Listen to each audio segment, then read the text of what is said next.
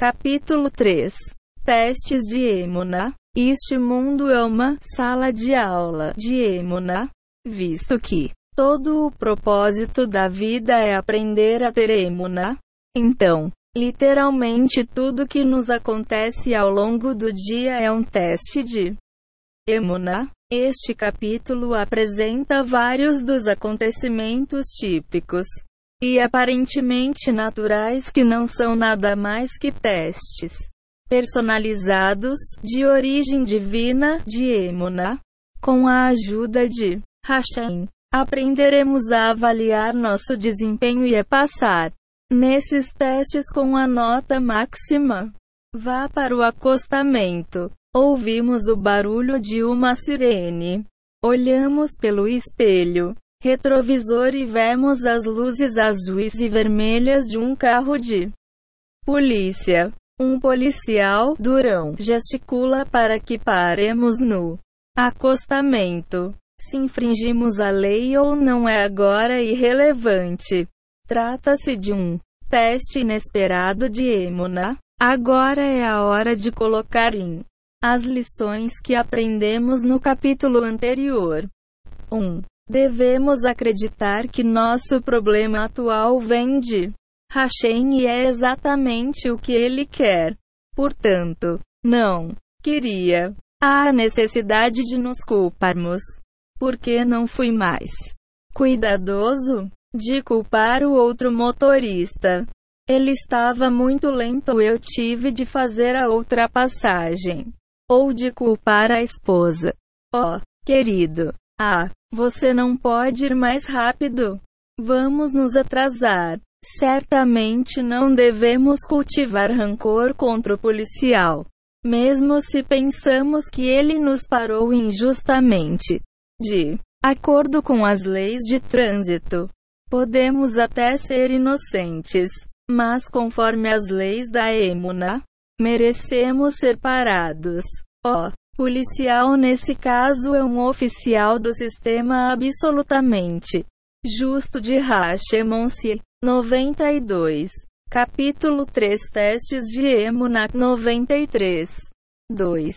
Devemos acreditar que o que nos acontece agora é para o nosso próprio Bemonse, portanto, precisamos deixar de lado os pensamentos inoportunos de que o que acontece não é Bom-se ademais. Devemos agradecer a Hashem por ter nos mandado policial, já que essa situação certamente existe para o nosso benefício. 3. Devemos acreditar que tudo na vida tem uma razão e um propósito, e que não há tribulação sem transgressão. O policial não passa de um agente de Hashem que desencadeia um processo de busca espiritual e texto vapor. Algo que, talvez por distração, fizemos de errado. Embora tenhamos sido parados por uma aparente violação das leis de trânsito, essa circunstância natural é apenas um veículo da justiça divina criado para nos despertar. Fale com Hashem. Antes de falar qualquer coisa para o policial, devemos fazer uma rápida análise espiritual. Pensar em fazer vai e falar com Hashem da seguinte maneira: Hashem, você sabe por que me mandou esse problema. Por favor, me perdoe por meus erros e me ajude a corrigir o que fiz de errado. Por favor, tenha misericórdia e não use esse policial para me punir. Ajude-me a identificar e corrigir o motivo pelo qual mereço ser punido. Aspas. Não devemos usar o policial para reclamar ou protestar. A raiva é um sentimento completamente desnecessário.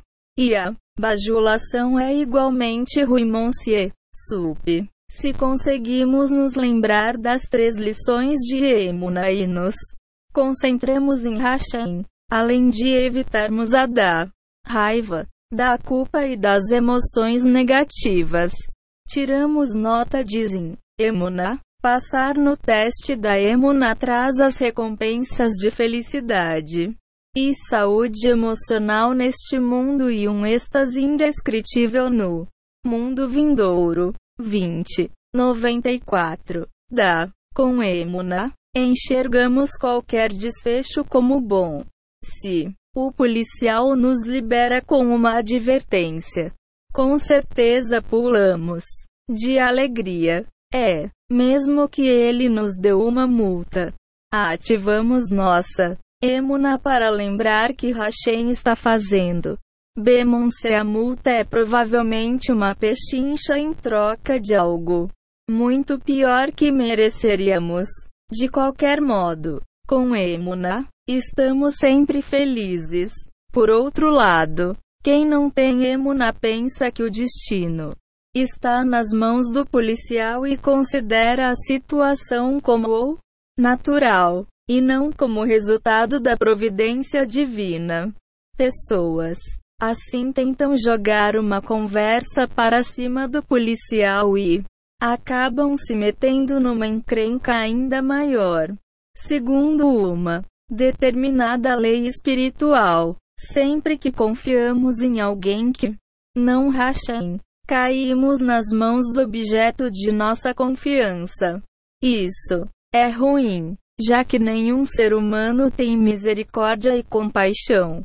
Como Hashemon-se, geralmente, quando alguém tenta bajular um policial, este se torna ainda mais rigoroso. Frustrado, o bajulador muitas vezes fica com raiva e recorre a insultos, acusando injustamente o policial. Você está apenas tentando cumprir a sua cota às minhas custas. Muita gente está indo muito mais rápido do que eu porque você está implicando comigo, etc. A lista é longa, complicando ainda mais uma situação já desastrosa. Em vez de retificar o erro que levou a essa atribulação, quem não tem Emuna comete mais transgressões ao insultar e acusar o policial. Neste ponto, tocamos um importante princípio subjacente a qualquer teste de fé. Sem emuna, as pessoas facilmente insultam, cultivam maus sentimentos, machucam ou se vingam contra aqueles que supostamente lhes prejudicaram. Todos pecados sérios de acordo com a Torá. Enquanto os pecados entre os homens não são corrigidos, julgamentos severos pairam no ar tornando a vida ainda mais insuportável. A emuna nos poupa de muito sofrimento, pois aceitamos os e não ficamos julgamentos de Hashem com alegria e não ficamos descontando facilmente nossas frustrações nos outros.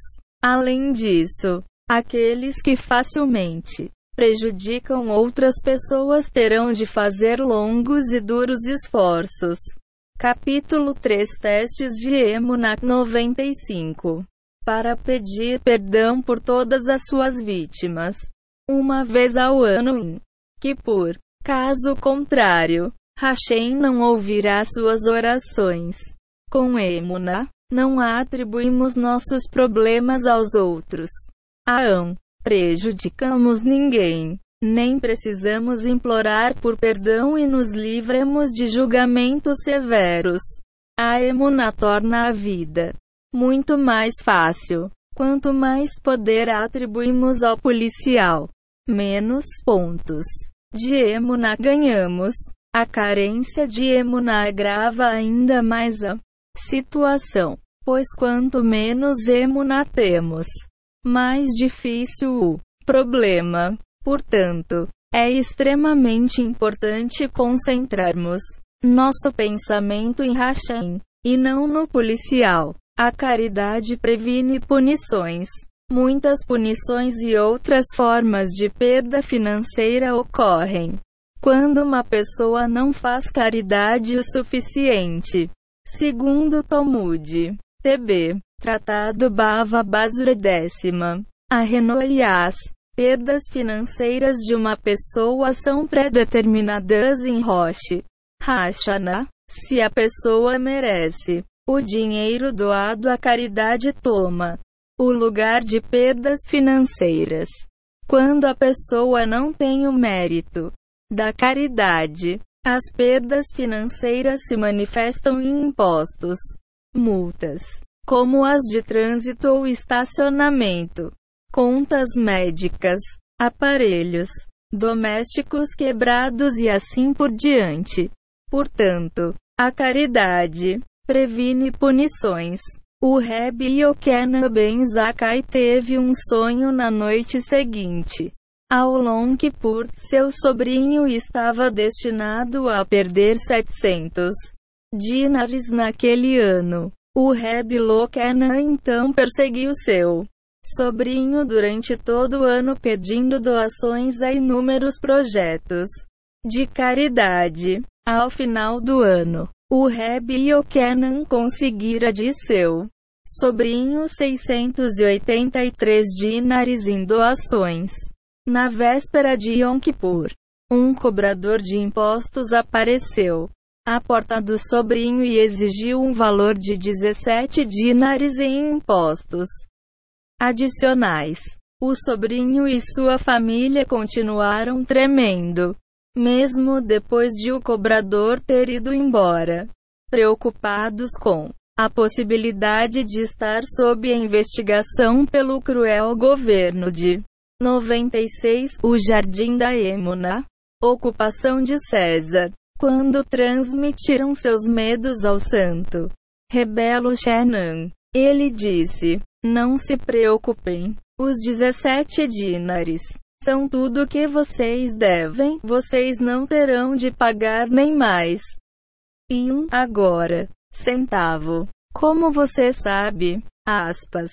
Perguntou o sobrinho. Você tem conexões com as autoridades fiscais. Ou talvez seja um profeta. Não tenho conexão nenhuma com as autoridades. Nem sou profeta ou filho de profeta, mas tenho conexões com o soberano supremo Hashem. No começo deste ano, ele me mostrou quanto você deveria perder 700 dinares. Eu quase consegui que você desse toda a quantia para caridade. Momo você ainda devia 17 dinares. O cobrador serviu como mensageiro para completar a sua perda predestinada. Se você não tivesse doado os 683 dinares, teria perdido todos os 700 dinares em cobranças de impostos, recebendo em troca apenas mágoa. Porém, como agora você tem o mérito da caridade, terá bênçãos e sucesso em tudo o que fizer. Querido tio, disse o sobrinho, envergonhado por todo o esforço que o Reb fez em seu nome durante todo o ano. Por que você não nos explicou isso no começo do ano? Se soubéssemos que a perda financeira estava pré-determinada e que a caridade substitui a punição, teríamos dado com alegria toda a quantia para caridade. Aspas. Eu queria que você doasse o dinheiro sem segundas intenções, e não para se salvar de um decreto celestial. Depois de aprender sobre o poder dessa elevada mitiva, o sobrinho e a família agradeceram ao Reb Lokenan se comprometeram a fazer o máximo possível de caridade. Muitas vezes, as perdas financeiras são apenas a conclusão do pagamento de uma punição pré-determinada para o ano. A contabilidade celestial é precisa até nos centavos. Mas quando tomamos a iniciativa e intencionalmente doamos a causas de caridade, Evitamos a angústia de perder dinheiro em todo tipo de situação negativa. Capítulo 3 Testes de Emunak 97 redenção pelos pecados. As perdas financeiras pré-determinadas não são as únicas causas de perda de dinheiro. Transgressões podem provocar perdas financeiras adicionais, pois as posses mais saúde, dinheiro, etc., podem servir de reparação por um pecado. A caridade antecipada previne punições também nessa área. A pessoa que de boa vontade boa para a caridade não apenas purifica-se de um pecado, como colhe os maravilhosos benefícios dessa importante mitiva. Sem caridade, nos tornamos triplamente perdedores. Primeiro, temos de nos separar de nosso dinheiro involuntariamente. Segundo, temos de sofrer a dor, agonia e irritação relacionadas a uma perda financeira específica. Terceiro, perdemos os benefícios que teríamos ganhado se tivéssemos doado à caridade. A fim de evitar essa perda tripla, precisamos nos acostumar a doar a caridade regularmente. A satisfação de dar ao pobre, ao doente, aos necessitados, material ou espiritualmente, e ao avanço do estudo da Torá é infinitamente preferível a perder dinheiro com contas médicas, aparelhos domésticos quebrados, consertos de automóvel, impostos e multas, enquanto estes últimos tragem apenas aborrecimento. A caridade serve como um bilhete de primeira classe para o sucesso neste mundo para a felicidade eterna no próximo. 3. Vamos voltar agora ao policial que nos parou. Nossa rápida autoavaliação deve ser se demos ou não dinheiro suficiente para caridade, sem pensar duas vezes.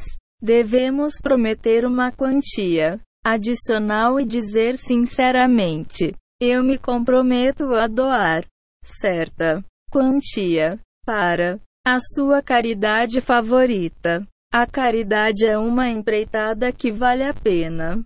Se a falta de caridade foi o motivo pelo qual fomos parados pelo policial, a promessa de caridade pode quase que instantaneamente pera a balança dos julgamentos severos para o outro lado. Hashem pode mudar o coração do policial e transformar uma multa de 400 reais com direito a quatro pontos na carteira em uma simples. 98. O Jardim da Emuna. Advertência verbal. Com caridade. Todo problema pode acabar acontecendo para o nosso bem o promotor virá advogado de defesa. Um processo judicial é um teste clássico de emuna, como em qualquer outra situação difícil. Lembrar as três leis básicas da emuna é a chave do sucesso. Se uma pessoa é ou não culpada de uma má ação segundo leis contratuais, federais ou estaduais, é algo secundário. O fato de que ela enfrenta um tribunal é um sinal celeste de dívidas espirituais pendentes que precisam de retificação. O resultado de um julgamento é determinado no céu. A pessoa que comparece perante um juiz e ou um júri está sendo julgada simultaneamente pelo Tribunal Celeste, que avalia seus créditos e débitos. Quando sai o veredito celeste, Hashem instila o julgamento do andar de cima no coração do juiz do tribunal. Do andar de baixo. Uma pessoa de fé sabe que não se pode enganar o tribunal celeste mesmo contratando o melhor advogado, buscando as melhores testemunhas e evidências e preparando seus argumentos cuidadosamente. Nenhum advogado de fala rápida pode alterar a verdade das ações ou dos erros anotados nos registros do Tribunal Celeste. O veredito de cima dita o veredito de baixo. Portanto, para se vencer um julgamento, a contestação deve ser dirigida principalmente e, em primeiro lugar, a Hashemon-se. Vezes sentimos que o caso é óbvio e que o sucesso absoluto está garantido. Outras vezes sentimos que não há chances de vencer. Ambos os sentimentos são falsos. Hashem decide o resultado de todos os casos. Portanto, a melhor preparação para qualquer dia no tribunal é realizar uma autoavaliação cuidadosa, confessar qualquer erro a Hashem, expressar remorso pelos pecados, pedir perdão a Hashem, retificar más ações e compromisso de melhorar daquele momento em diante. Capítulo 3 Testes de Emunak 99 Mesmo quando uma pessoa faz um sincero esforço de ter chuva, algo que sem dúvida irá ajudá-la, ela deve estar emocionalmente preparada para aceitar um desfecho desfavorável. Esforços de chuva nem sempre são suficientes para limpar toda a lista de dívidas espirituais. A emuna passa por um teste especial em caso de resultado ou julgamento negativo, quando a pessoa é declarada culpada de ou responsável. Essa é a hora de invocar o poder da emuna. A decisão desfavorável não é resultado do grande advogado do outro lado, de preparação insuficiente ou de testemunhos falsos. O juiz e o júri também não são culpados. Julgamentos negativos em um litígio são o resultado exclusivo de ter chuva insuficiente. Nesse caso é preciso aceitar a decisão do tribunal celeste e terrestre, com amor e emuna, aumentando os esforços de Techuvá e reza até que o problema acabe. Quando fazemos Techuvá de coração, testemunhamos como Hashem transforma um promotor em advogado de defesa. A pessoa que faz Techuvá em preparação para um dia de julgamento desfruta os resultados de seus esforços neste mundo. 1. Um, ela é poupada de julgamentos negativos. 2. Ao fortalecer a emuna, merece uma maior aproximação de Hashem. 3. Evita difamação, frustração, amargura e blasfêmia, e ganha recompensas de felicidade e emuna. As consequências acima são recompensas imediatas neste mundo. Ademais, os enormes dividendos de Techuvá e Emuna garantem o nosso êxtase eterno no mundo vindouro. Nada nos aproxima mais de Hashem do que passar por difíceis testes de fé. Neste mundo material baixo e muitas vezes confuso. Por outro lado, sem o jardim da Emuna, as pessoas que não têm emuna pensam que os juízes, o júri, os advogados e as testemunhas de carne e osso ditam o resultado de um processo. Essas pessoas cultivam centenas de medos e reclamações sobre os juízes, seus próprios advogados de defesa. E sobre o outro lado, elas prontamente se afastam da verdade para melhorar sua defesa. Quando depositam sua confiança nos advogados, estes se tornam a razão do seu fracasso no tribunal. Conforme certa lei espiritual, sempre que as pessoas confiam em qualquer um que não rachem, elas caem nas mãos quem confiarão, o que geralmente acaba sendo uma experiência lamentável. Confiar em outro que não rachem é um fracasso total no teste de Emuna. Não pense que ganhar um dia no tribunal por meio de Techuva Yemuna é fantasia. Dezenas de pessoas que implementaram o conselho do autor descobriram que até mesmo juízes hostis as ajudaram-se muitos relataram os incríveis resultados que as preparações de Techuvá e Reza trouxeram para a sala de julgamento. Libertação do preso. A prisão é um teste extremo de fé. Uma pessoa na cadela não pode culpar ninguém pelo seu problema, juiz, promotor ou testemunhas. Hashem colocar as pessoas atrás das grades para expiá-las de seus pecados. Às vezes, pessoas inocentes são julgadas, culpadas e condenadas. Geralmente elas sofrem com sentimentos de raiva, frustração e amargura por causa da injustiça pela qual estão passando. Mas se elas analisassem a própria alma e a avaliassem suas ações objetivamente sob a luz dos mandamentos da Torá, se julgariam culpadas de erros graves.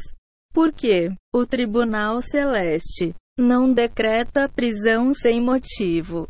Então, mesmo que a seja inocente das acusações, pode ser culpada de outra má ação que levou ao veredito celeste da prisão. Portanto, quem está preso deve aceitar a situação e usá-la como uma oportunidade de fazer. Texto vai retificar a alma. Capítulo 3 Testes de Emuná 101 a rotina na prisão deve girar em torno de Techuva, reza e ações de caridade. O preso deve falar com Hashem o máximo possível por meio de orações pessoais, pedindo a Hashem força, orientação, redução da sentença e uma rápida soltura. Confessar a Hashem é vital para o bem-estar espiritual e emocional do preso, assim como os outros atos de Techuva, como expressar remorso pelas transgressões e decidir melhorar dali em diante, para merecer a verdadeira e completa Techuva. O preso deve também rezar constantemente pela assistência e orientação de Hashem, para ser conduzido pelo caminho correto. Ele precisa rezar também para que Hashem o proteja de influências e amigos negativos e para que ele mande bons mensageiros que ajudem na retificação da alma. Quanto mais reza em sua própria língua, Ifen, melhor. José, o Tissadik, dançava na prisão U. Qualquer pessoa que esteja enfrentando um teste T de fé pode se assegurar de que tem consigo a emuna e a força interior para aceitar a situação com amor. E provavelmente todo o problema trará resultados benéficos no final. José foi preso devido a acusações forjadas. Veja Gênesis, capítulo 39. Mesmo assim, ele aceitou sua condição com alegria. Conta o Midrash e ao Kutishimuni, Vaisev 145, que José era saltitante, ou seja, ele estava acostumado a cantar e dançar o dia todo na prisão. Como ele podia agir assim, sendo um solitário preso hebreu em uma cruel prisão egípcia? Ele simplesmente confiava em Hashem e acreditava que tudo acontecia para melhor. Graças à alegre disposição de José, o carcereiro passou a gostar dele e o tornou responsável pelos outros presos. José, literalmente fazia o que queria na hora que queria. No minuto que sua sentença celestial terminou, ele praticamente saiu correndo da prisão para se tornar o segundo homem mais poderoso do Egito, o maior poder do mundo naquela época, da noite para o dia. 102 O Jardim da Emuna. Vamos supor que José não tivesse Emuna e vagasse pela cela, com a cara azeda, reclamando de sua sorte na vida. A presença divina de Hashem se afasta de ambientes depressivos. Senha. Intervenção de Hashem. José certamente não teria se tornado o favorito do carcereiro, como um prisioneiro hebreu solitário e triste. Ele poderia ter passado por todo tipo de sofrimento imposto pelos outros presos, assassinos, ladrões e, da categoria mais baixa e cruel, ele poderia ter apodrecido na cadeia por anos, nem ousando sonhar com liberdade. Muito menos com o meteórico sucesso de ser vice-rei do Egito. Em suma, sem Emuna, ele teria sofrido uma morte em vida. Muitos tzadikim, incluindo o Reb Shiner Zalman de Liad, o Reb Israel de Ruzin, o Reb Natan de Breslav e o Rabino Shem Ben Atar passaram um tempo na prisão. Todos devido a falsas acusações. Mas eles aproveitaram a situação difícil para dedicar todo o tempo e energia à reza, ao estudo da Torá e ao serviço a Hashemon-se muito até escreveram obras clássicas de Torá e pensamento religioso atrás das grades. Não importa quão insuportável uma situação possa parecer, a pessoa pode se consolar em saber que sua vida está nas mãos de Hashem e sob seus cuidados pessoais. Em retrospectiva, sempre vemos como Hashem faz tudo para o nosso bem. Se, se José e os Tzadikim mencionados aceitaram a prisão, alegria, apesar de terem sido falsamente acusados e condenados.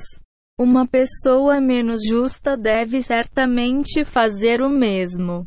O preso deve lembrar também que a cadeia é frequentemente um substituto para uma punição ou para uma atribulação muito mais severa. Portanto, ele deveria agradecer a Hashem por estar na prisão. Hashem repreende aqueles a quem ama. Um preso nunca deve esquecer que Hashem o ama. Que ele ouve as suas preces em qualquer lugar e a qualquer hora e que ele quer a sua techuva. Se ele é esperto o suficiente para dedicar seu tempo para reza, techuva e qualquer boa ação que possa Capítulo 3 Testes de Emunat 103 Fazer atrás das grades. Hashem certamente o ajudará a ganhar a simpatia dos guardas, dos carcereiros e do Conselho de Liberdade. Condicional. Ele deve manter a fé de que Hashem tem inúmeras maneiras de livrá-lo da cadeia. O Tribunal Celeste tem uma grave queixa contra a pessoa que não aproveita a prisão para estudar Torá, rezar e fazer tesbuva. Na cadeia, o preso não tem de se preocupar com ganhar salário, pagar contas ou ir a reuniões de pais e professores. A maioria dos presos dispõe de bastante tempo livre. Lhes dá as condições para introspecção e chuva. Logicamente, e com Emuna, o preso deve ser bem disciplinado e respeitar os guardas e as autoridades carcerárias, além de ser gentil com seus colegas de prisão. O comportamento nobre atrás das grades provoca a admiração de todos, assim como a compaixão divina. A Emuna torna uma sentença de prisão muito mais tolerável. Muitos ex-presidiários já disseram que sua pena na cadeia foi um ponto de virada na vida e que saíram da prisão emocional e espiritualmente mais fortes e saudáveis. Curarei as tuas chagas. Jeremias 30 para 17. Doenças são testes rigorosos de Emuna. Uma pessoa doente deve reconhecer os três princípios de Emuna. 1. Um, Hashem nos faz adoecer. Devemos evitar atribuir doenças a causas naturais ou a erros humanos. 2. Hashem nos manda uma doença para o nosso benefício final. 3. Hashem quer que iniciemos um processo de autoavaliação para tentar identificar qualquer possível erro que possa ter levado à doença. Então, devemos fazer a techuva apropriada. 104 O Jardim da Emuna. O doente que age de acordo conforme os três princípios fortalece sua emuna, consegue uma rápida recuperação física e um importante ganho espiritual. Por outro lado, quem não tem emuna fica desanimado, deprimido e muitas vezes complica seu físico com aflições emocionais. Para doentes assim, os são decepcionantes e ainda pior, eles não conseguem a causa espiritual da doença licença divina para curar. Aparentemente, a medicina é uma ciência aplicada assim como algumas outras ciências. Os pesquisadores se aprofundam nas causas de uma doença, fazem experimentos com vários agentes inibidores e convertem descobertas de laboratório em remédios e tratamentos. A pesquisa na área médica parece ser direta e lógica. Oh, Todo-Poderoso nos deu inteligência para observar, investigar e resolver problemas para o bem da humanidade. Não apenas isso, mas é nossa obrigação dedicar nossas capacidades mentais a empreendimentos que beneficiem a sociedade. Eletricidade tecnologia de computação e aparelhos que economizam trabalho. São bons exemplos. O homem, portanto, deve investir o poder da inteligência para curar doenças e aliviar o sofrimento humano. Os sábios reforçam essa perspectiva e interpretam o trecho. Êxodo 21 horas e 19 minutos. E ele deve providenciar a cura como uma licença divina para curar as pessoas. De fato, muitos dos grandes sábios entendiam bastante de medicina, como Maimônides e o Baal Shantov. Então, a lógica parece nos dizer que a medicina é uma ciência aplicada assim como todas as outras. E quanto mais nos dedicamos à pesquisa médica, mas conseguimos superar doenças e sofrimentos. Capítulo 3 Testes de Emunat 105 O homem e a providência divina. A medicina seria uma ciência simples e direta se seu único desafio fosse curar o corpo físico.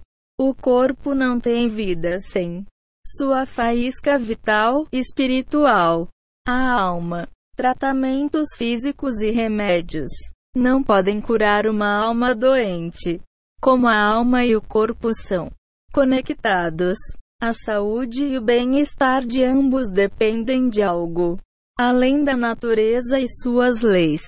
A saúde do ser humano depende da providência divina a intervenção pessoal de Hashem em nossa vida. Como toda a criação foi feita de forma a ser um agente que facilita o livre-arbítrio do homem na Terra. Podemos entender do como o homem se beneficia da atenção pessoal do Todo-Poderoso ao menor detalhe de sua vida em geral e de sua saúde em particular. Ó, oh, a natureza opera de acordo com a vontade divina. Mesmo que isso não seja sempre aparente. Quanto mais distante uma criação está do homem e quanto menos ela afeta a sua vida, menos aparente é a providência divina. Por isso, parece que as estrelas e as galáxias seguem seus caminhos nas claras e pré-definidas pistas celestiais conforme as leis da natureza e aparentemente sem nenhuma interferência divina. Essa ilusão acontece porque as galáxias não parecem ter nada a ver com a nossa vida diária. Mas, na verdade, suas órbitas no espaço são o resultado de decreto divino. Elas simplesmente têm uma tarefa estática e imutável. Ao contrário das estrelas e de outras criações longínquas, a dinâmica mudança diária é uma indicação de providência divina.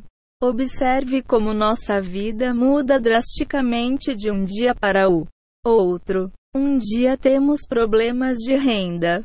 No outro, nossos filhos se comportam mal. Então, surge uma crise de saúde. Nenhum dia é o mesmo, pois Hashem está constantemente mandando a cada pessoa as mensagens de que ela precisa para estimular a retificação da alma. 106 O Jardim da Emuna. Seu corpo é querido para ele. A providência divina desempenha um papel mais importante na saúde do que em qualquer outra área da nossa vida. Dores e aflições do corpo e da alma são as principais ferramentas de Hashem para nos impulsionar a corrigir o que precisa ser corrigido. Isso acontece por várias razões. Primeiro, a pessoa pode permanecer apática frente a vários outros testes e problemas. Ela não irá necessariamente começar uma séria introspecção após perder 100 reais. Mas poucos são capazes de ignorar algo que afeta diretamente o próprio corpo, como doenças ou graves emoções negativas. Foi isso que Aconteceu com Job. Primeiro Hashem deu a data aliança para testar e atormentar Job, mas não para derrubá-lo com doenças. Embora Job tenha perdido todo o seu dinheiro e enterrado os próprios filhos, ele não teve um colapso com as cicatrizes emocionais, disse a Hashem. Veja Job, capítulo 2. A pessoa dá tudo para salvar a própria pele. Atormente a sua carne e veremos se ele continuará a abençoá-lo. Alegava que teste de fé é tão difícil quanto um ferimento ou uma doença. Afirme. Fé de Job foi abalada quando todo o seu corpo foi acometido de bolhas infectadas. Aprendemos com o livro de Job que sofrimentos corporais são as atribulações mais difíceis. Quando uma pessoa fica doente, dinheiro e outros confortos não servem de consolo. Ao contrário, eles aumentam a sensação de miséria porque o doente não pode aproveitá-los. De que adianta ter uma gorda conta bancária? diamantes e joias se a pessoa tem úlcera, diabetes e um quadro cardíaco que a obriga a uma dieta extremamente limitada, não podendo nem desfrutar uma boa refeição, e de que adianta ter um corpo saudável se a pessoa sofre com uma alma atormentada? E por isso que seja saudável. Tibari é a benção mais comum do hebraico, já que nos preocupamos tanto com a nossa saúde. Hashem pode usá-la para nos despertar. Há também outro motivo pelo qual a saúde é uma das principais ferramentas de Hashem para pessoas. Capítulo 3 Testes de Emunat 107 Corpo lembra a Torá. O corpo tem 613 partes, 248 membros e 365 tendões. Analogamente, A Torá tem 613 mitivó 248. Mitivó positivas, faça. E 365 mitivó negativas, não faça. Cada um dos membros corresponde a uma mitiva positiva. E cada um dos tendões a uma mitiva negativa. Portanto, quando a pessoa transgride uma mitiva, Hashem a desperta para ter chuva afligindo um membro ou tendão que corresponde àquela mitiva específica. Assim sendo, ela pode entender o que fez de errado e corrigir o seu erro. O santo Baal Shem Tov certa vez visitou um doente terminal ao lado da cama. O Baal Shem Tov discutiu o quadro com o médico responsável. O médico disse que não havia esperança de que o paciente vivesse mais que algumas horas, pois a doença havia destruído todos os seus tendões. O Baal Shem Tov pediu que o médico esperasse um momento, pois queria se aproximar do doente, que estava deitado, inconsciente na cama. Um ou dois minutos depois, o paciente abriu os olhos e pediu uma colher de sopa. Gradualmente, seu rosto foi recobrando a cor. O médico não podia crer nos próprios olhos. Ele disse ao Baal Shem Tov: Não posso acreditar no que estou vendo. O corpo inteiro deste homem estava acabado, nenhum tendão estava intacto. Ele não tinha chance de sobreviver. O que você fez? Aspas. O Baal Shem Tov respondeu: Você está certo. E não apenas isso. Você é realmente um médico muito hábil. Você não cometeu erro nenhum, todos os tendões do paciente estavam destruídos. Essa pessoa transgrediu repetidamente tantos mandamentos negativos que seus tendões se deteriorarem. Se agora há pouco eu falei à sua alma e ele concordou em se redimir de seus pecados. Ele se comprometeu a fazer chuva. E seus tendões recuperaram a vitalidade. Aspas. Considerações divinas. Segundo Tico Neizohar. Patashi Eliahu. Introdução. Seção 17. Hashem governa o mundo de acordo com nossas ações.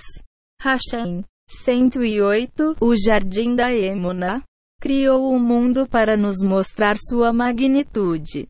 E pode comandá-lo misericordiosa ou severamente conforme nossas ações. Quando as pessoas se comportam corretamente, o mundo se torna um lugar de harmonia e bondade. Por outro lado, injustiça, imoralidade crueldade invocam julgamentos severos e calamidades.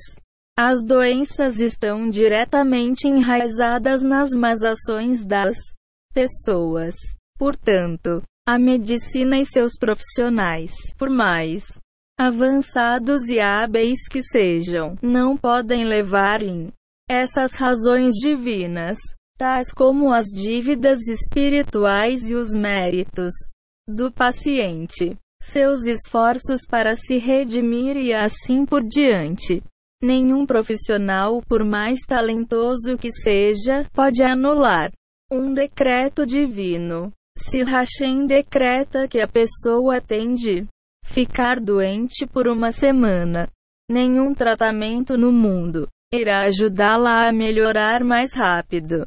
O contrário também é verdade se Hashem decreta que uma pessoa irá se recuperar apesar de desafiar a lógica médica. Ela começa a se recuperar. Datame. Imediatamente. Imagine dois gêmeos idênticos que cresceram juntos na mesma casa, comeram a mesma comida, etc. Eles pareciam ser igualmente saudáveis quando eram pequenos, mas cada Um desenvolveu seus próprios problemas de saúde ao longo do tempo. Isso é prova de que a saúde de uma pessoa não determinada pela natureza, mas pelas próprias ações da pessoa. Se a natureza fosse o fator determinante, então ambos os gêmeos, que nasceram e cresceram em circunstâncias idênticas, deveriam ter o mesmo perfil de saúde, de milagres e maravilhas. Sup. O princípio de que a natureza não influencia a cura se torna ainda mais evidente quando vemos que assim que a pessoa corrige a causa espiritual de sua doença, esta desaparece sem qualquer intervenção natural. Se a natureza determinasse a curde, o doente continuaria a sofrer apesar de seus esforços para fazer techuva, e nada ajudaria nos casos em que danos aparentemente irreversíveis são causados. Capítulo 3 Testes de Emunak 109 Como a natureza não determina a saúde, e vemos com nossos próprios olhos que pessoas que pessoas sinceramente arrependidas se recuperaram milagrosamente até mesmo de doenças terminais. Podemos concluir que a saúde e a cura desafiam as leis naturais. 4. Eu pude observar esse princípio em ação inúmeras vezes. Centenas de pessoas que seguiram minhas orientações de como retificar erros que levam a doenças foram abençoadas com uma melhora drástica na saúde assim que fizeram e melhoraram seus modos. Até mesmo em minha experiência pessoal, vi como meus próprios problemas foram resolvidos assim que percebiu que eu precisava corrigir. Compartilhar com você uma das minhas experiências pessoais. Certa vez, num Shabat, eu sofria com uma tremenda dor de dente. Toda a minha mandíbula estava inchada e infectada. A dor era excruciante. Eu disse à minha família que precisava fazer um tratamento de raiz imediatamente. 5. Todos ficaram surpresos. Desde quando se pode ir ao dentista? No Shabá, aspas, 9,99. Mas eu preciso fazer um tratamento de raiz. Respondi. A dor está insuportável e não é mitiva sofrer no Shabat. Vou ao melhor dos dentistas fazer um tratamento para Hashem. Bendito seja o seu nome. Aspas. Fui a um campo vizinho e pedi a Hashem que me iluminasse quanto à raiz espiritual da minha doença. Ou seja, que me mostrasse o que fiz de errado para merecer a dor de dente, a infecção e o inchaço. Fiz uma intensa busca espiritual até que encontrei algo que eu não deveria ter feito.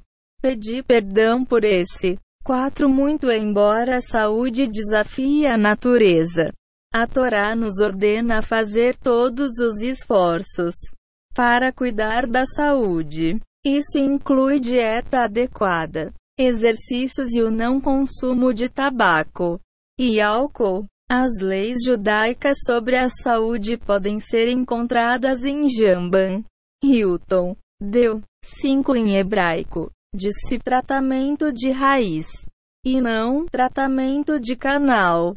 O autor fez um jogo de palavras, se referindo à solução central, raiz, seu problema, e não ao tratamento dentário. 110 O Jardim da Emuna.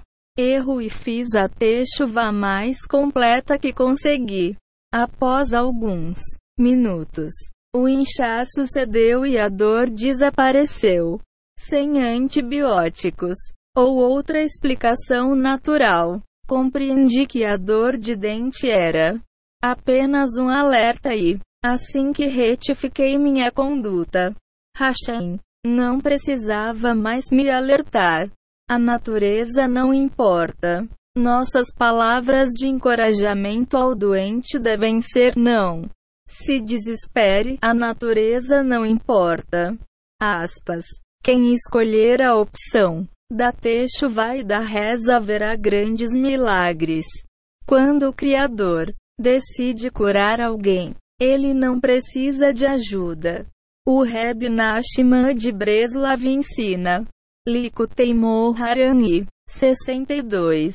A falsa noção daqueles que estão distantes da Emuna em Restes é que eles visivelmente veem um mundo governado pelas estrelas. Cada um tem a sua própria noção equivocada. Alguns pensam que o mundo é governado pela natureza e que se conduz de acordo com leis naturais. Outros acreditam que há um Criador, mas que é preciso idolatrar um intermediário, como no pecado do bezerro de ouro. Muitos caem na armadilha do intermediário, ou seja, acreditam em Hashem, mas também acreditam que o intermediário lhes determina o destino, como o trabalho ou o sustento. Então essas pessoas investem suas esperanças e seus esforços nos negócios. Já que acreditam que as atividades nos negócios é que determinam seu sustento e que, sem elas, Hashem não pode prover. O mesmo vale para assuntos médicos. Quando as pessoas depositam sua fé no intermediário em vez de confiar em Hashem, como se Deus nos livre, Hashem não pudesse curá-las sem. Remédios. Não é assim. Hashem é a causa de toda causa e a razão de toda razão. Devemos acreditar somente em Hashem e não em qualquer intermediário ou em outra causa. Aspas. Capítulo 3 Testes de Emunat 111 Milagres diretos como provas adicionais sobre o que falamos. Eis 2. Acontecimentos do passado que muitos testemunharam. Veja Reb. Nashman Discourses. 187. Certa vez, um dos seguidores do Reb o visitou. Ele tinha um ferimento grave no braço e sentia tanta dor que não podia mover o braço de jeito nenhum se ele usava uma tipóia e não podia abaixar o braço. Os seguidores do Reb lhe disseram que aquele homem era muito pobre e não podia pagar pelos caros sais e outros remédios de que precisava. O homem estava sentado à mesa do Reb para um almoço de Shabá. O Reb notou que aquele era um homem de fé. Todos concordaram se o Reb discutiu sobre isso por um tempo e se repetiu, perguntando novamente se aquele homem tinha fé. Mas, uma vez, os presentes responderam que Simão se. De repente, o Reb ordenou ao homem: abaixe o braço. Aspas. O homem ficou ali, Pasmo. E todos os outros convidados também ficaram muito surpresos. O que o Reb estava dizendo? Aquele homem sofria com aquilo havia muito tempo e era absolutamente impossível mexer o braço. Porque o Reb lhe fazer o impossível? No entanto, assim que o Reb deu a ordem, decretou, falou e foi cumprido. Job 22 horas e 28 minutos. Um dos convidados ajudou-a retirar a tipóia e o homem imediatamente abaixou o braço. Ele, Jó completamente curado por um milagre. Ele recobrou todas as funções do braço, que permaneceu saudável pelo resto de sua vida. Muitas pessoas estavam à mesa de Shabá do Reb Nachman naquela ocasião, e todas presenciaram o acontecimento que mostra que a cura está acima da natureza. Os músculos e os tendões daquele homem estavam muito degenerados e nada. Explica como ele instantaneamente conseguiu usar novamente o braço. Poderíamos acreditar que fibras musculares degeneradas podem ser revitalizadas depois de longos tratamentos. Mas, 112, o Jardim da Emuna, instantaneamente. Quem pode fazer algo assim? Somente Hashem, médico de toda carne, pode fazer tal milagre. O oh, doente mereceu uma recuperação total e instantânea graças à sua emuna. O segundo caso aconteceu em Israel há cerca de 30 de anos.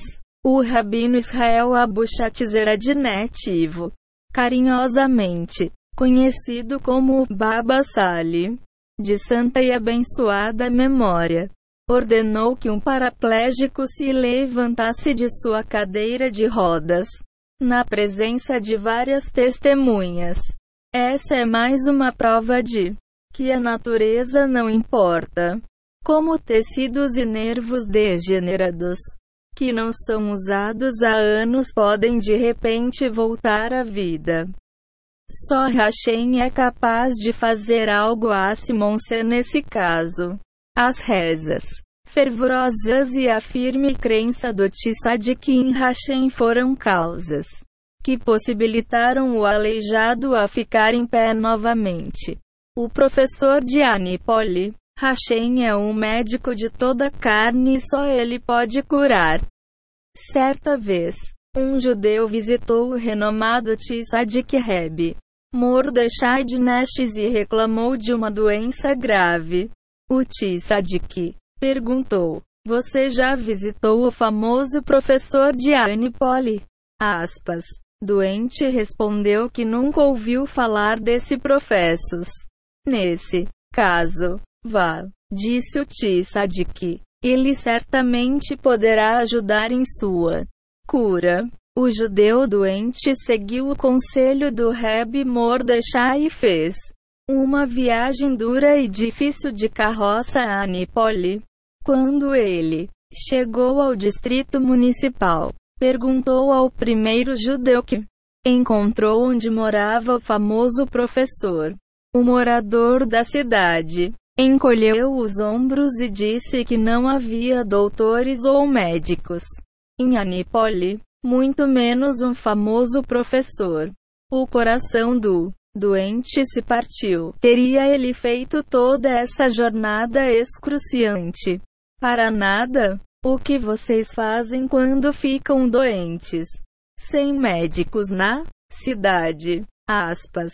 Perguntou o doente. O judeu local respondeu: Sempre que as pessoas aqui ficam doentes, elas fazem techuva, rezam para Hashem, pedem que Hashem as cure, e então elas melhoram-se. O doente, de coração partido, virou sua carroça e seu cavalo na direção oposta e fez a longa e difícil viagem pelo caminho acidentado de volta a Nestes.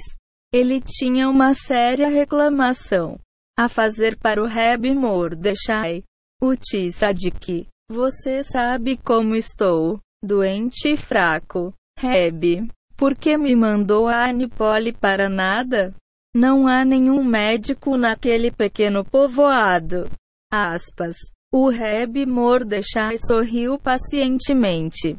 Ninguém lhe explicou o que eles fazem em caso de doença se não há. 2. Médicos. 11 horas e 10 minutos. O doente respondeu: Simon, se alguém me deu a simples resposta que eles rezam, fazem chuva e melhoramam-se. Esse é o professor de Anipoli. Respondeu o Tzadik. É, Hashem. Sempre que as pessoas se voltam a ele, ele as cura. Ele é o professor para o qual as pessoas de Anipolis se voltam-se. Cobra. Ele está disponível 24 horas por dia e não cobra por visitas a domicílio. Ele pode até transformar pão e água em remédios milagrosos, como está escrito. Êxodo 24. E servireis ao Eterno, vosso Deus. E ele abençoará o teu pão e a tua água, e eu tirarei toda doença de ti. O filho do famoso Chafetes Chaim, de santa memória, contou que sua mãe raramente procurava os serviços de um médico. Durante os anos em que criou os filhos, sempre que alguém ficava doente, o Chafetes Chaim a instruía a distribuir 18 quilos de pão aos pobres. E ele próprio rezava por várias horas no sótão. Pouco depois, a criança doente se recuperava. Só Hashem sabe. Segundo Talmud. TB. Tratado Avodazara 55. Imediatamente antes de doença e sofrimento serem lançados sobre uma pessoa. Eles juram irão embora num dia e numa hora determinador, por meio de uma certa pessoa e de um certo agente medicinal. Ó. 114. O Jardim da Emuna. Reb de Breslav ensina que Likutei Moharan e 3. Todas as condições acima devem ser cumpridas para que um doente se cure. Se assim for, como um médico pode curar alguém? Um médico não pode curar uma pessoa a menos que ele seja o mensageiro celeste eleito para levar a cura apropriada na hora apropriada. Ademais, como um doente procura ajuda de um médico se ele não sabe se aquele médico é o mensageiro escolhido? Assim, ir ao médico é como apostar nos cavalos. Talvez você ganhe. Talvez não. Pidion Nefesh. Redenção da alma. Contudo, podemos fazer alguma coisa sobre a ordem celeste, que limita a cura a um dia e uma hora determinados. Por meio de uma certa pessoa e de um certo agente medicinal. Quando o decreto é anulado, qualquer médico com qualquer tratamento padrão pode trazer uma cura. Há três passos para se revogar uma lei celeste: Techuvá, reza, de Tissadikim pelo doente e Pidion Nefesh asterisco. Como escreveu o Reb. Nashman, Ibid, quando uma pessoa faz um pidyan, julgamentos severos. São amenizados e o decreto celeste é revogado. Então, um médico pode curar por meio de seus remédios, pois não há mais, mais do julgamentos negativos e a pessoa não precisa mais do médico, da hora e do remédio específicos. Assim sendo, nenhum médico pode realmente curar a não ser que a pessoa faça um pidyon. Pois, o pidyon é necessário para abrandar julgamentos severos. Só, então o médico recebe licença para curar. Aspas. 6 Pidyon Nefesh significa literalmente redenção da alma. Uma quantia equivalente ao Valor numérico do nome da pessoa serve para abrandar julgamentos severos. Por exemplo, se o nome do doente é Ari, soletrado em hebraico Aleph Resk Yud, o valor numérico equivalente seria 211. Aleph igual a 1 mais hash igual a 200 mais Yud igual a 10. Espiritualmente, 211 reais seria zero. Pidyon. Ou a redenção. Apropriado para Ari. Ele dá o dinheiro a um tzadik que sabe fazer um pidyon adequadamente. E o tzadik usa esse dinheiro para caridade. Fala. Para procurar a assistência de um médico valerão a pena. Preferivelmente, deve-se dar o pidyon a um rabino justo que saiba o texto correto do Pidyon Nefesh. Como os rabinos de Breslev, não se deve ser mesquinho. Como escreve o Reb Natan Likutei Tefiló 123, por favor. Tenho piedade para que a pessoa que traga o Pidyon não seja mesquinha e dê o necessário para suavizar os julgamentos severos. Aspas. O Pidyon Nefesh é extremamente eficaz. Já testemunhamos, em primeira mão, dezenas de milagres. Quando um Pidyon Nefesh praticamente redimiu a alma do doador, que foi salvo de um sério perigo ou de uma grave doença. Um doente certa vez me perguntou se deveria ir ao médico. Perguntei-lhe por que tinha tanta pressa de ir ao médico. O médico o fez ficar doente? Hashem fez você ficar doente. Então, primeiro, você deve perguntar a ele por que você está doente. Realize uma busca espiritual adequada e faça a techuva necessária. Aspas. A medicina e os procedimentos médicos podem ser efetivas apenas depois que a pessoa faz o esforço apropriado para suavizar os severos julgamentos contra si e depois que roga arrastem o médico de toda a carne por uma cura. Ir ao médico sem um esforço espiritual anterior prévio demonstra falta de emuna. Um médico não pode adicionar ou subtrair da longevidade de uma pessoa. Portanto, o melhor conselho é investir esforços para conseguirmos uma boa saúde a partir daquele que nos dá vida, Hashem. Agradeça a Hashem e seja curado. A Emuna, mais que qualquer coisa, conduz à cura. Portanto, o primeiro passo que um doente deve dar é agradecer a Hashem pela doença. É claro que isso parece extremamente estranho, mas, de fato, nada pode ser mais lógico. Eis o porquê. Hashem fez a pessoa ficar doente para seu próprio bemonce. A consciência desse fato básico de Emuna capacita o dente 116 O Jardim da Emuna.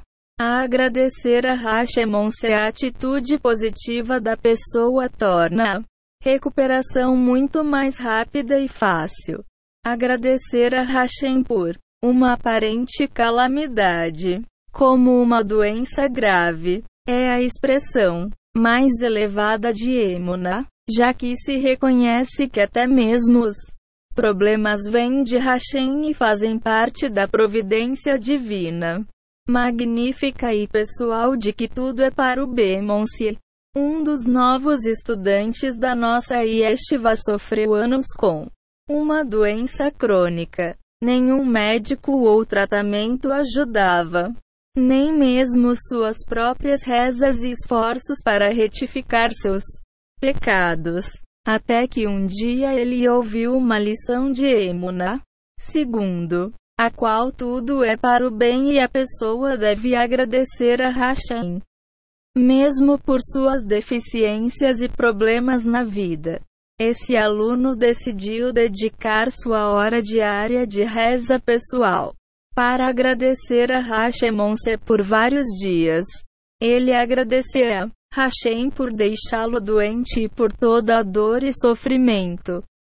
Ele refletia sobre como Hashem certamente faz tudo para o bem e se consolava com o fato de que sua dor era uma expiação por seus pecados. Ele percebeu que Hashem, como um pai amoroso, estava pessoalmente purificando-lhe a alma. Um lágrimas nos olhos, lágrimas de alegria. O estudante agradecerá a Hashem sinceramente por sua saúde fraca. Ele nem pedia por uma cura. Em duas semanas, a doença havia desaparecido completamente, sem a ajuda de tratamentos ou remédios. A doença crônica que o acometeu por anos passou a ser coisa do passado. Tudo graças ao seu agradecimento a Hashemon se a gratidão a Hashem é o auge da emuna e conduz a boa saúde. O contrário tan. A falta de emuna é muitas vezes a causa raiz de uma densa. O fortalecimento da emuna, portanto, contribui para a boa saúde. Se temos emuna, não sofremos. Enquanto nos apegamos à crença de que tudo que Hashem faz é para o bem, não sentimos ter qualquer problema. Portanto, podemos abrandar julgamentos severos se reforçamos nossa emuna de que tudo que Hashem faz é para o nosso máximo bem e se lhe agradecemos por tudo. Essa é a atitude que uma pessoa doente deve ter. Quem duela? Capítulo 3 Testes de Emunat 117 Começa a agradecer a Hashem. A vida dá uma volta dramática. Para melhor. O principal é a emuna. O Reb Nashman ensina, Likutei Moharan e 5. Que há certas doenças que resultam de falta de emuna. Tais doenças não podem ser curadas por meios físicos, mas apenas por reza intensa.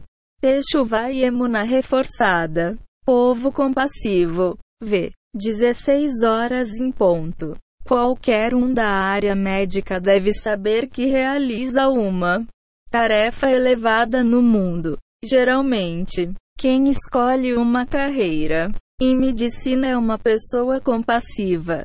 As características de misericórdia e compaixão combinadas ao desejo de ajudar a humanidade são incentivos maravilhosos para se estudar medicina. Entretanto, os médicos devem evitar a armadilha da arrogância e lembrar que são apenas mensageiros da cura. Morrer. Pois Hashem sozinho decide quem irá viver e quem irá morrer. Hashem também decide o quanto a pessoa sofrerá e se ela irá ou não se curar. O médico deve rezar diariamente antes de começar o Trabalho para que Hashem o ajude a ser um emissário digno de sua confiança. Suas orações também devem incluir um pedido especial de que ele mereça ser agente da cura e não da morte. Dos no livre, o erro de um médico pode ter consequências trágicas ou fatais. Portanto, os profissionais da saúde devem sempre rogar a Hashem que tenham assistência divina em tudo. Fazemos eles também precisam pedir por paciência e sensibilidade frente a seus pacientes. Desesperança. Dizer a um paciente que ele tem pouco tempo de vida é um erro terrível. Pesquisas médicas mostram que otimismo e alegria desempenham um papel importante na cura, recuperação e resistência a doenças. Sutilezas como a terapia do riso ajudariam em algumas doenças. Não é de admirar que o Reb Nashman ressaltasse a importância de se manter a felicidade e se evitar a tristeza e a depressão a todo custo. O Reb Nashman enfatiza que uma doença é resultado de uma quebra na felicidade. Veja, Likutei Moharan I, 24. Já que a emuna leva à felicidade, ela também facilita a recuperação de doenças e indisposições. O médico, portanto, deve evitar entristecer ou desencorajar pacientes. De fato, uma de suas tarefas mais importantes é justamente encorajá-los.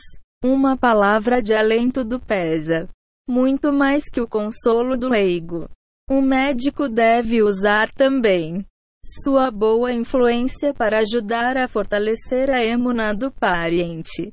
Esse apoio emocional e espiritual é inestimavelmente benéfico para todos. O prognóstico. A afirmação de que o médico deve dar ao paciente avaliações verdadeiras sobre seu quadro clínico é uma falácia. Não se deve roubar do paciente a esperança de recuperação. E mesmo que zero doente esteja destinado a morrer, ele deve, mesmo assim, estar cercado de otimismo e encorajamento. Os médicos que desencorajam e assustam seus pacientes, particularmente os que preveem quanto tempo de vida resta a um terme paciente aparentemente terminal, estão na verdade lhes roubando qualquer chance de recuperação. Capítulo 3 Testes de Emuna 119 Hashem não nos revela o dia da morte porque tal conhecimento poderia ser prejudicial. Se Hashem oculta o dia da morte, como pode um mortal ser tão presunçoso a ponto de achar que sabe? Quando será essa data? Prognósticos negativos, completamente incorretos, até mesmo em casos aparentemente terminais. Um prognóstico pessimista rouba do paciente o direito de morrer com otimismo e fé no coração. O prognóstico de condenação leva a uma morte mais amarga, acompanhada de sentimentos de desespero, confusão e até mesmo raiva de Hashem. Dos-nos livre. Quando os médicos dizem que o fim está próximo e selam o destino do paciente. Negam a ele sua única tábua de salvação, a emuna. Pare e pense um pouco. Quem disse que o quadro do paciente não apresentará uma melhora repentina? Todos já ouvimos falar de pessoas clinicamente mortas que voltaram à vida. Os médicos são Deus para saber o que foi decretado a cada paciente. Hashem pode mudar qualquer coisa no mundo de uma hora para a outra. Portanto, um doente pode se recuperar apesar de todas as previsões negativas dos médicos. Assumir um compromisso, por menor que seja, de fazer techuva, melhorar a si mesmo ou cumprir uma mitiva, como doar dinheiro para caridade, pode levar o paciente à recuperação não conseguida por métodos naturais. Mas sejamos justos com os médicos. Às vezes a família do paciente faz uma grande pressão, exigindo a verdade. Em tais situações, o médico deve ter cuidado dizer que, de acordo com as circunstâncias naturais, a situação parece grave, mas que a experiência prova que a intervenção de Hashem pode alterar a situação de uma hora para outra, desconsiderando qualquer lei natural. O melhor conselho. Um médico que tem emuna sabe que o quadro do paciente pode mudar de uma hora para outra. É suficiente que a família Dê o nome do paciente a um tzadik que ele comece a rezar ou que faça um pidyon nefesh pelo paciente. Porém, o paciente pode se sentir melhor e depois ter uma recaída por descumprir uma promessa ou deixar de ter emuna. De qualquer modo, o médico deve evitar dar previsões sombrias, pois se Hashem decide reanimar o paciente, o médico pode acabar manchando sua reputação. Por outro lado, se o médico estiver correto, o que se ganha? Se ele assusta o paciente, mesmo que sinceramente, o médico é culpado de Onat, Devarim, a transgressão da Torá de causar sofrimento a outro ser humano. A verdade pode fazer o paciente sofrer ainda mais. Com desespero e desesperança. O melhor conselho para os médicos é, portanto, evitar dizer qualquer coisa comprometedora, mesmo se a família do paciente fizer muita pressão. Há várias rotas verbais de saída, como é muito cedo para dizer ou não temos informação suficiente para fazer um prognóstico exato. Há situações em que o médico força sua opinião com relação a um determinado tratamento, remédio ou operação. Isso também é um erro. Mesmo que o médico esteja convencido de que as suas recomendações estão certas, o paciente não deve ser privado de seu livre-arbítrio. E mesmo que o médico queira ajudar o paciente, ele não deve pressioná-lo, dramatizando as próprias opiniões. Em suma, somente Hashem decide o destino de paciente. A missão do médico é ser um emissário da vontade e da providência divinas além de rezar para que seja afortunado o bastante para ser um agente da cura e não da morte. Portanto, o médico deve dizer ao paciente: Farei o melhor que puder, mas saiba que a sua saúde não depende de mim. Por isso você deve fazer a sua parte, sua emunaim. Hashem. Não importa o que dizem os resultados dos testes. Há muitas surpresas em medicina e Hashem pode anular qualquer circunstância natural, por mais difícil que ela possa parecer. Rezo para que Hashem me dê o melhor conselho com relação ao seu caso, mas você pode contribuir muito para a sua própria Capítulo 3 Testes de Emunat 121 Recuperação por meio de reza. Caridade. Techuvá Emuna. Espero que, se trabalharmos juntos, Hashem lhe conceda uma recuperação rápida e completa. Aspas. O principal, não tenha medo.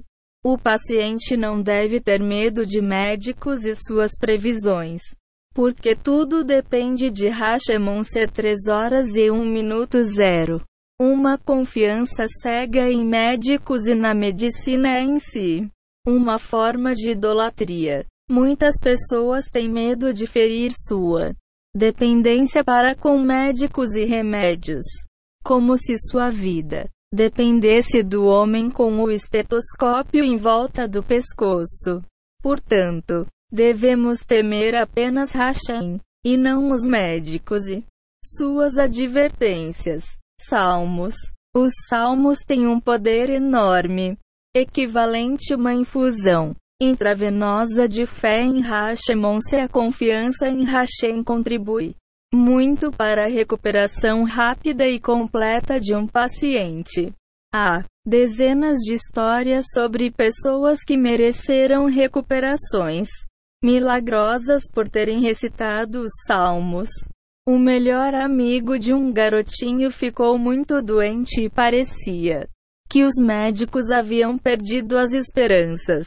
O garotinho pegou seu livro de salmos e, com uma comovente inocência, recitou salmos por uma hora em nome de seu amigo. Ele fechou o livro Correu para a casa do amigo e perguntou se havia melhora. A mãe de seu amigo, com lágrimas nos olhos, acenou que não com a cabeça. O garotinho correu para casa e recitou salmos por mais uma hora. Mais uma vez, ele correu para casa do amigo e perguntou sobre alguma mudança. Novamente, a resposta foi não. O garotinho correu de lá para cá durante parte da noite, até que os pais de seu amigo lhe disseram que a febre do filho havia baixado e ele dormia em paz. 122 O Jardim da Emuna. Nomes dos Tzadikim Segundo Reb Nachman Sefer Hamidó. Recitar os nomes das Tsadkin pode provocar uma mudança na natureza. Uma mulher veio me visitar depois que foi detectado um crescimento em seu útero e disse que os médicos estavam exigindo fazer uma operação imediata que a deixaria estéril. Ela seguiu o meu conselho e recitou os nomes dos Tissadikmonse pouco. Tempo depois, o crescimento desapareceu e a mulher recebeu um atestado de boa saúde. Desde então, ela deu à luz mais filhos. Os Licuteitefiló. Um homem sofria com graves dores nas costas, ao ponto de não poder erguer nem coisas leves. Ele perguntou a um dos Tisadikim de sua geração o que fazer. O Tisadik lhe recomendou recitar todas as rezas para a cura da clássica coleção de orações do Reb Natan de Breslav. Licuteitefiló. Ele seguiu o conselho do Tzadik ao pé da letra. Em pouco tempo, ele estava completamente curado. Tudo dará certo no final. Nunca se esqueça de que Hashem é dos.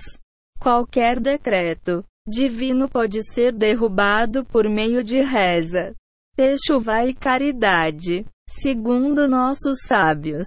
Mesmo que uma espada afiada descanse no pescoço de uma pessoa.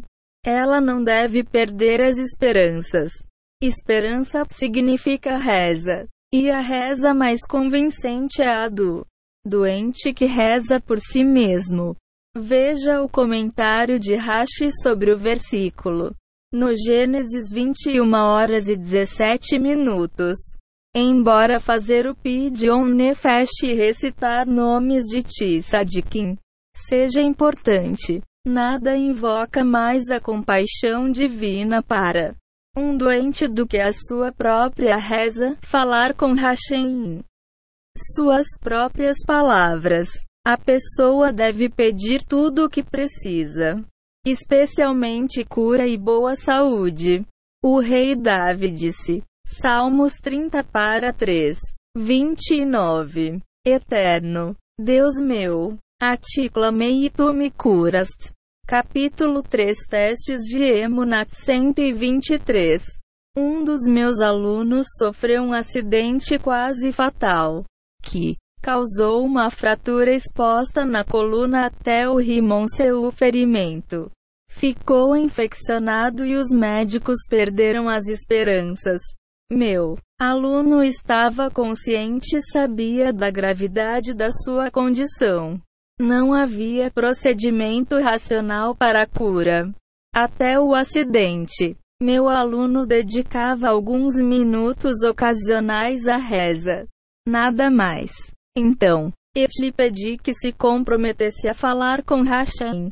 Duas horas por dia, ele aceitou. Toda noite, quando quase todo mundo dormia, ele ia de cadeira de rodas ao terraço do hospital por horas. Ele implorava que Hashem estimulasse um novo crescimento de tecido suas costas, pouco a pouco, para a surpresa dos médicos. O novo tecido começou a crescer até que o ferimento estivesse completamente curado. O Reb Noach de Lachovitch costumava dizer que quando os médicos dizem ao paciente que não há cura e o paciente se fortalece com completa fé em Hashem. Todos os portões de salvação e cura se abrem. Não devemos esperar por médicos ou doenças para nos voltarmos a Hashem se confiar completamente em Hashem não apenas facilita a cura, como também mantém saudáveis as Pessoas saudáveis. Não perca tempo. Assim como preso, o doente deve utilizar seu tempo livre para fazer uma autoavaliação e uma busca espiritual. Muitos pacientes ficam deitados sem fazer nada na cama por horas livres. das exigências de uma rotina normalmente atarefada. O doente, acamado, deve aproveitar seu tempo. Muitas vezes, os desejos materiais de um doente diminuem consideravelmente, o que o capacita a olhar o mundo objetivamente. Quando isso ocorre, a delicada voz da alma pode ser ouvida. Muitas pessoas saudáveis deixam o corpo sufocar a voz da alma. 124 O Jardim da Emuna como é trágico quando os entes queridos conseguem uma televisão para um doente, em vez de usar o tempo disponível para o tipo de busca espiritual que leva à cura. Ele desperdiça o tempo com bobagens. Hashem tem uma enorme satisfação quando a pessoa passa no teste de fé que acompanha a tribulação.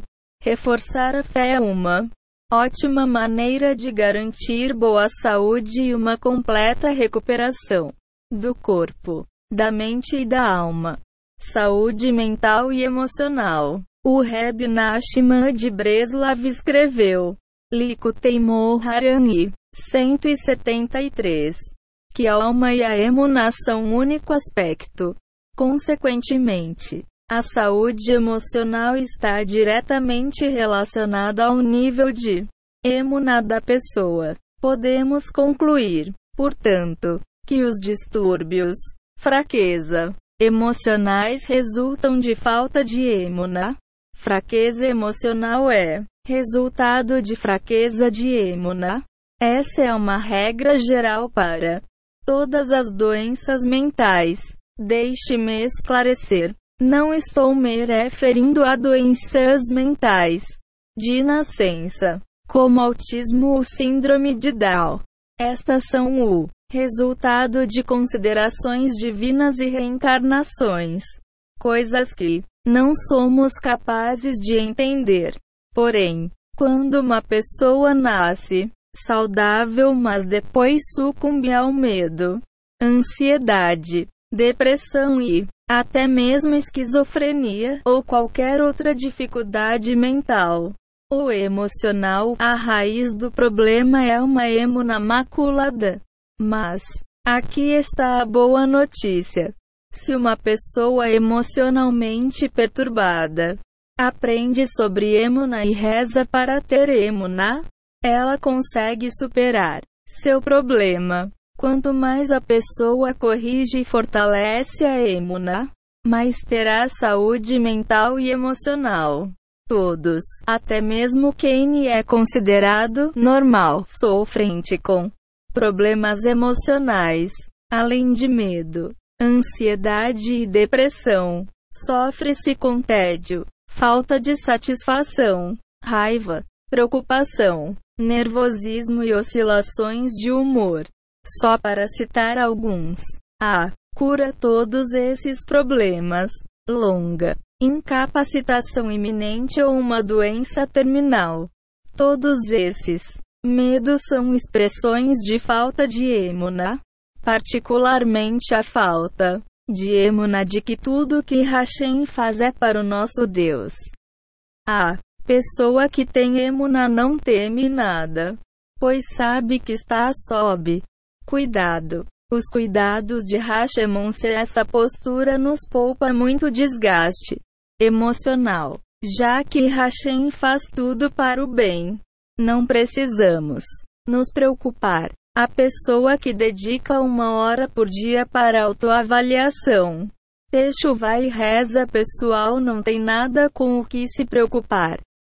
Se ela está fazendo seu melhor esforço para melhorar, por quê? Hashem deveria puni-la. Ela não precisa de chamadas para despertar porque se levanta diariamente para fazer techuva e melhorar a si mesma. O resultado de uma hora por dia de reza pessoal é mais felicidade e menos estresse e preocupação.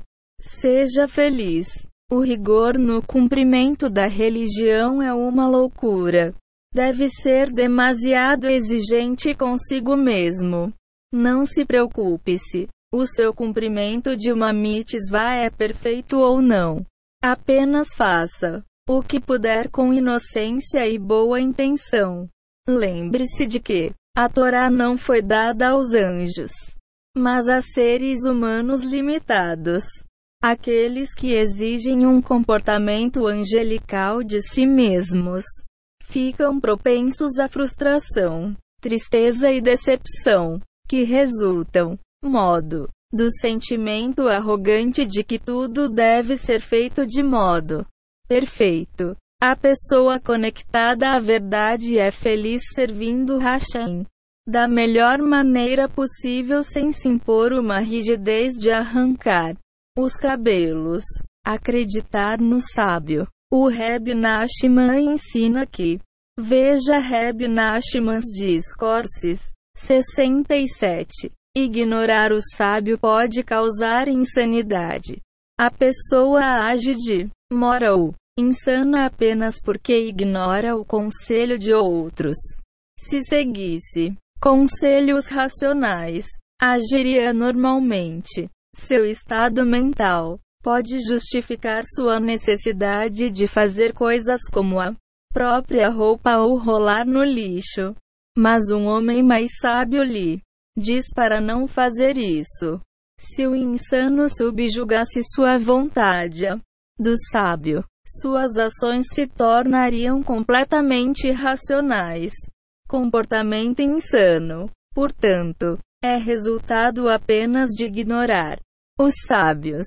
Entenda bem isso. O ensinamento acima obriga qualquer pessoa racional a dar atenção às palavras do sábio, especialmente aos nossos renomados líderes. A crença em suas palavras, juntamente a Emunaim Hashem, é o segredo para boa saúde mental. A Torá louva os filhos de Israel durante sua fuga da escravidão no Egito. Êxodo 14 horas e 31 minutos. E viu Israel o grande poder que exerceu o Eterno sobre os sobre os egípcios e temeu o povo ao Eterno. E creram no Eterno e em Moisés, seu servo. Aspas. Estudo da Torá. O Reb Nachman de Breslav. Provavelmente o melhor médico da alma que já viveu também ensina. Likutei Moharan Abrigediel. 1. Que quando estuda a Torá, a pessoa se salva da loucura. O ISR, a inclinação para o mal, quer nos levar à loucura. De acordo com os nossos sábios, a pessoa não peca, não ser que o espírito da insanidade entre em seu cérebro. Como a inclinação para o mal quer que as pessoas peguem. Ela lhes instila uma dose de insanidade. O IECARA conhece todos os tipos de armadilha e usa várias tentações e confusões diferentes para distorcer o julgamento de uma pessoa. A única maneira de se resguardar dessas armadilhas é fortalecer a emuna e o estudar. Torá de Emunat 127. Pensamentos. Maus pensamentos e expectativas de luxúria deixam as pessoas loucas. Aspas.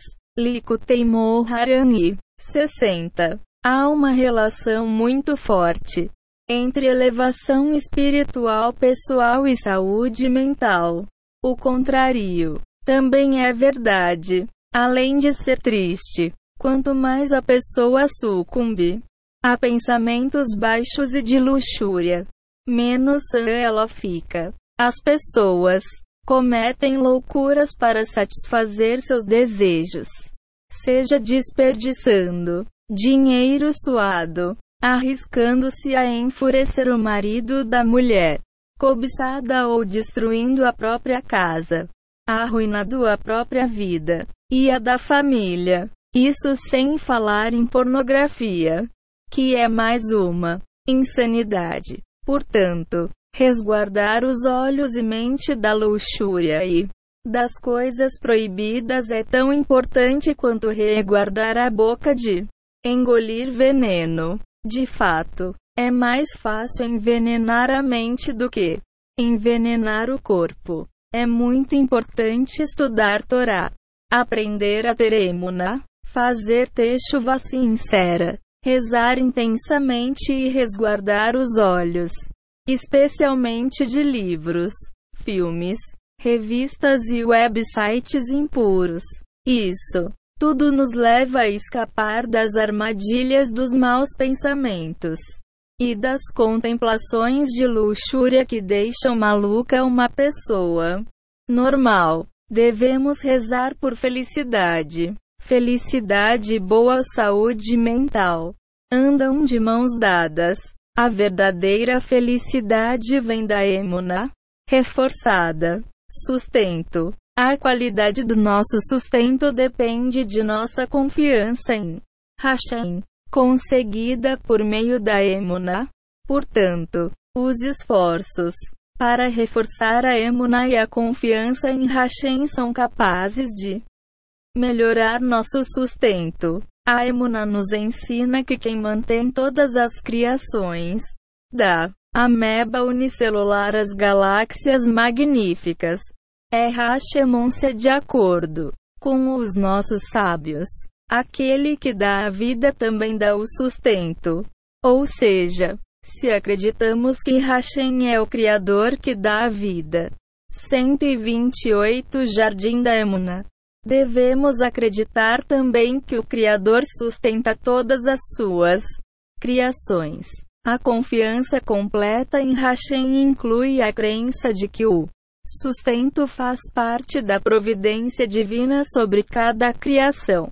O sustento é preocupação do Criador, não da criação individual. Por isso, aquele que confia em Hashem fica livre da inquietação sobre seu sustento e é claramente para se concentrar em sua tarefa específica na terra. Pessoas assim sabem que Hashem irá cumprir suas obrigações fielmente. É os pensamentos não focados em dinheiro são um sinal de confiança em Hashemon se aqueles que confiam em Hashem não se preocupam em saber de onde virá a próxima refeição.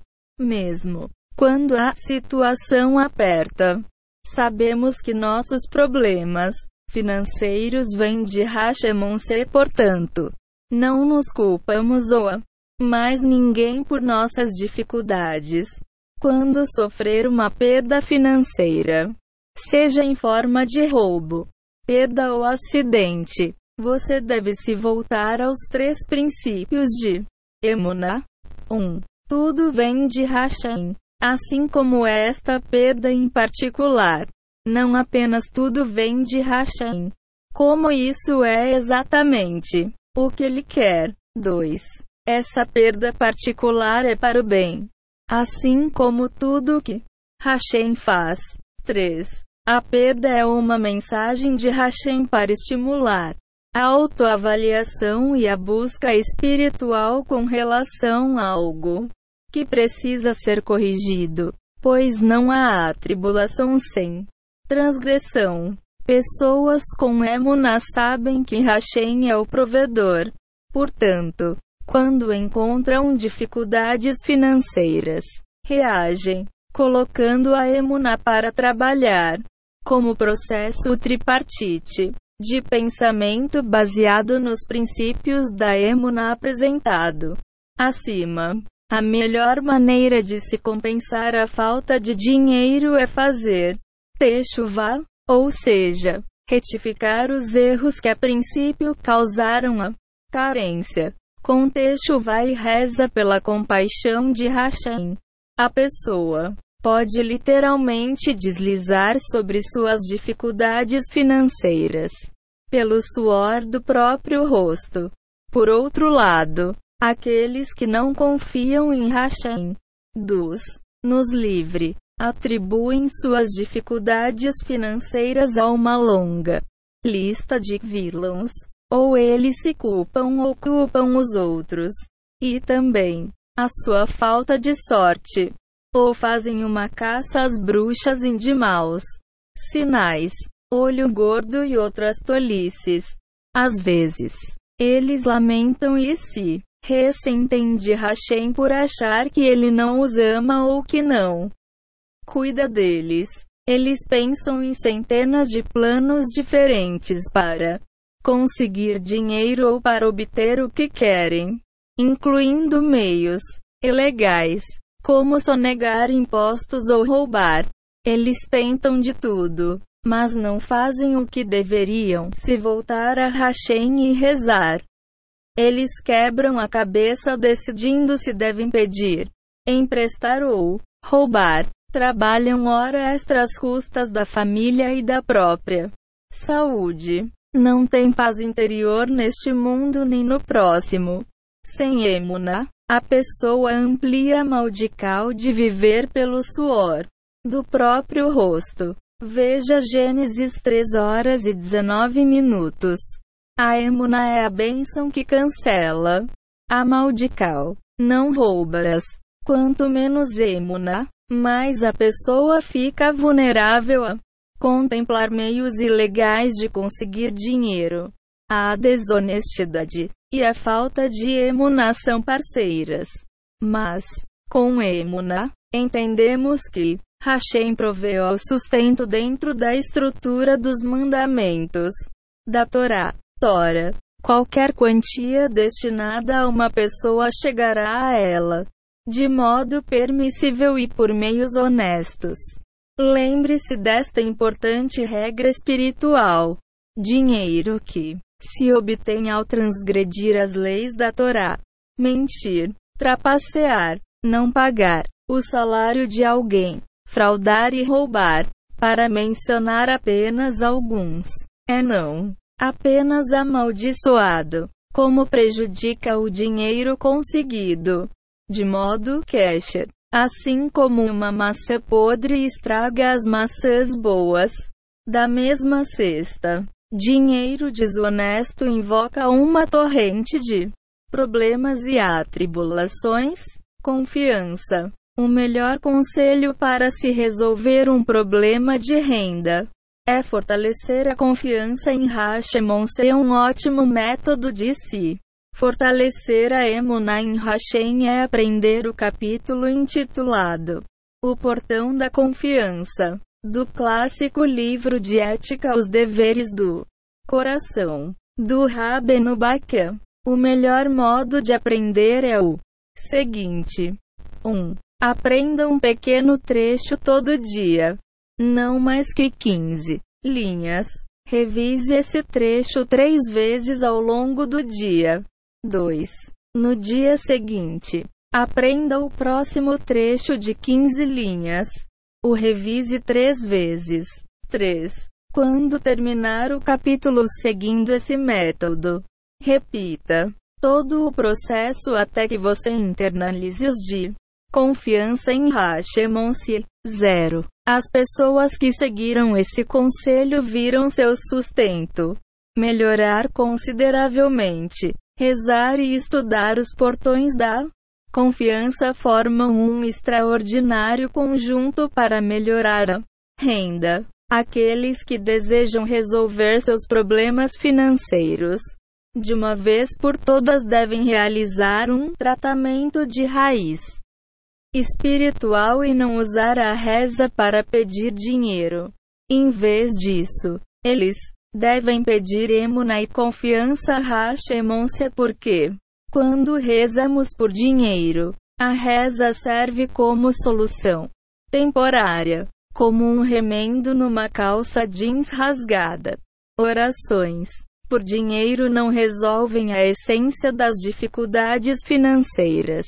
Capítulo 3 Testes de Emunat 131 Uma crise financeira leva a outra caso não reforcemos nossa confiança em Hashemonse, mas quando fortalecemos a Emuna, nossos problemas de renda se resolvem. Hashem quer que aprendamos a confiar nele. Quando fazemos, ele não precisa nos incomodar. com problemas financeiros, com emuna e fé, merecemos uma vida agradável e um sustento suficiente para toda a vida. Aqueles que estão atolados em dívida devem passar ao menos uma hora por dia rezando, procurando a ajuda de Hashem. Fazendo texto vai tentando corrigir os erros que geraram as dívidas. Eles devem pedir a Hashem emuna e confiança, criando assim um forte recipiente espiritual que poderá receber bênçãos divinas de abundância. Preocupação e confiança se excluem mutuamente. Um jovem reclamava de dificuldades financeiras a seu rabino, que lhe aconselhou a rezar a Hashem e pedir emuna. O jovem protestou, dizendo que não havia nada de errado com sua emuna. Eu tenho emuna, aspas. Ele exclamou, mas estou preocupado com minhas velhas dívidas, minhas novas contas.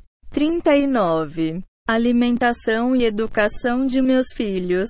Orabino sorriu. Que seus ouvidos ouçam o que a sua boca acaba de dizer. Você diz ter emuna e no mesmo suspiro diz estar preocupado. Essas coisas não andam juntas. Elas se excluem mutuamente. Uma pessoa que realmente acredita em Hashem não fica preocupada. Ela sabe que Hashem sempre alimentará e vestirá a sua família. Aqui está a prova. O rabino mostrou ao jovem uma foto de seu neto. Um garoto, risonho de bochechas rosadas brincando em uma caixa de areia. Você já viu uma criança de 3 anos preocupada?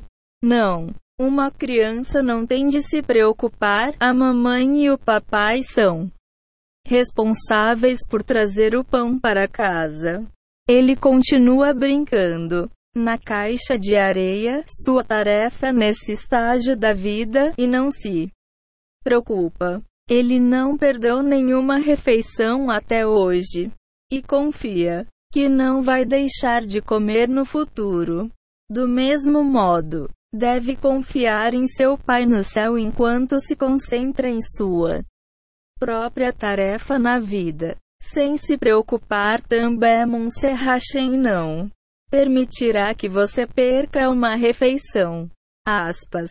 O jovem respirou fundo e refletiu sobre as palavras do rabino. A sua missão na vida Continuou o rabino. É servir. Hashemon se deixe Hashem tomar conta da sua situação e preocupação financeiras.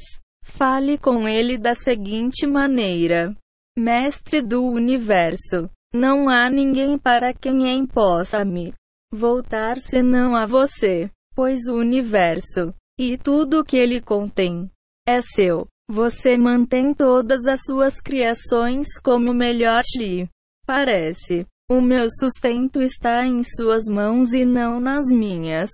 Por favor, querido Pai, mande-me o meu sustento como lhe parecer mais adequado e me ensine a reforçar minha fé, para que eu possa lhe servir com alegria e confiar totalmente em você e nos modos como você conduz as coisas.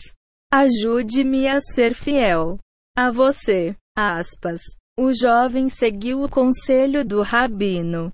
Quanto mais ele rezava, mais fortalecia sua emuna. Quanto mais ele fortalecia sua emuna, menos dificuldades financeiras ele tinha.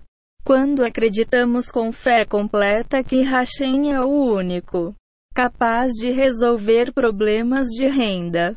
Nosso coração se enche de alegria e confiança, sabendo no fundo que ele não abandona um querido filho, assim como Hashem não deixou de prover sustento no passado. Ele continuará a fazê-lo no futuro. 66. Aquele que confia em Hashem.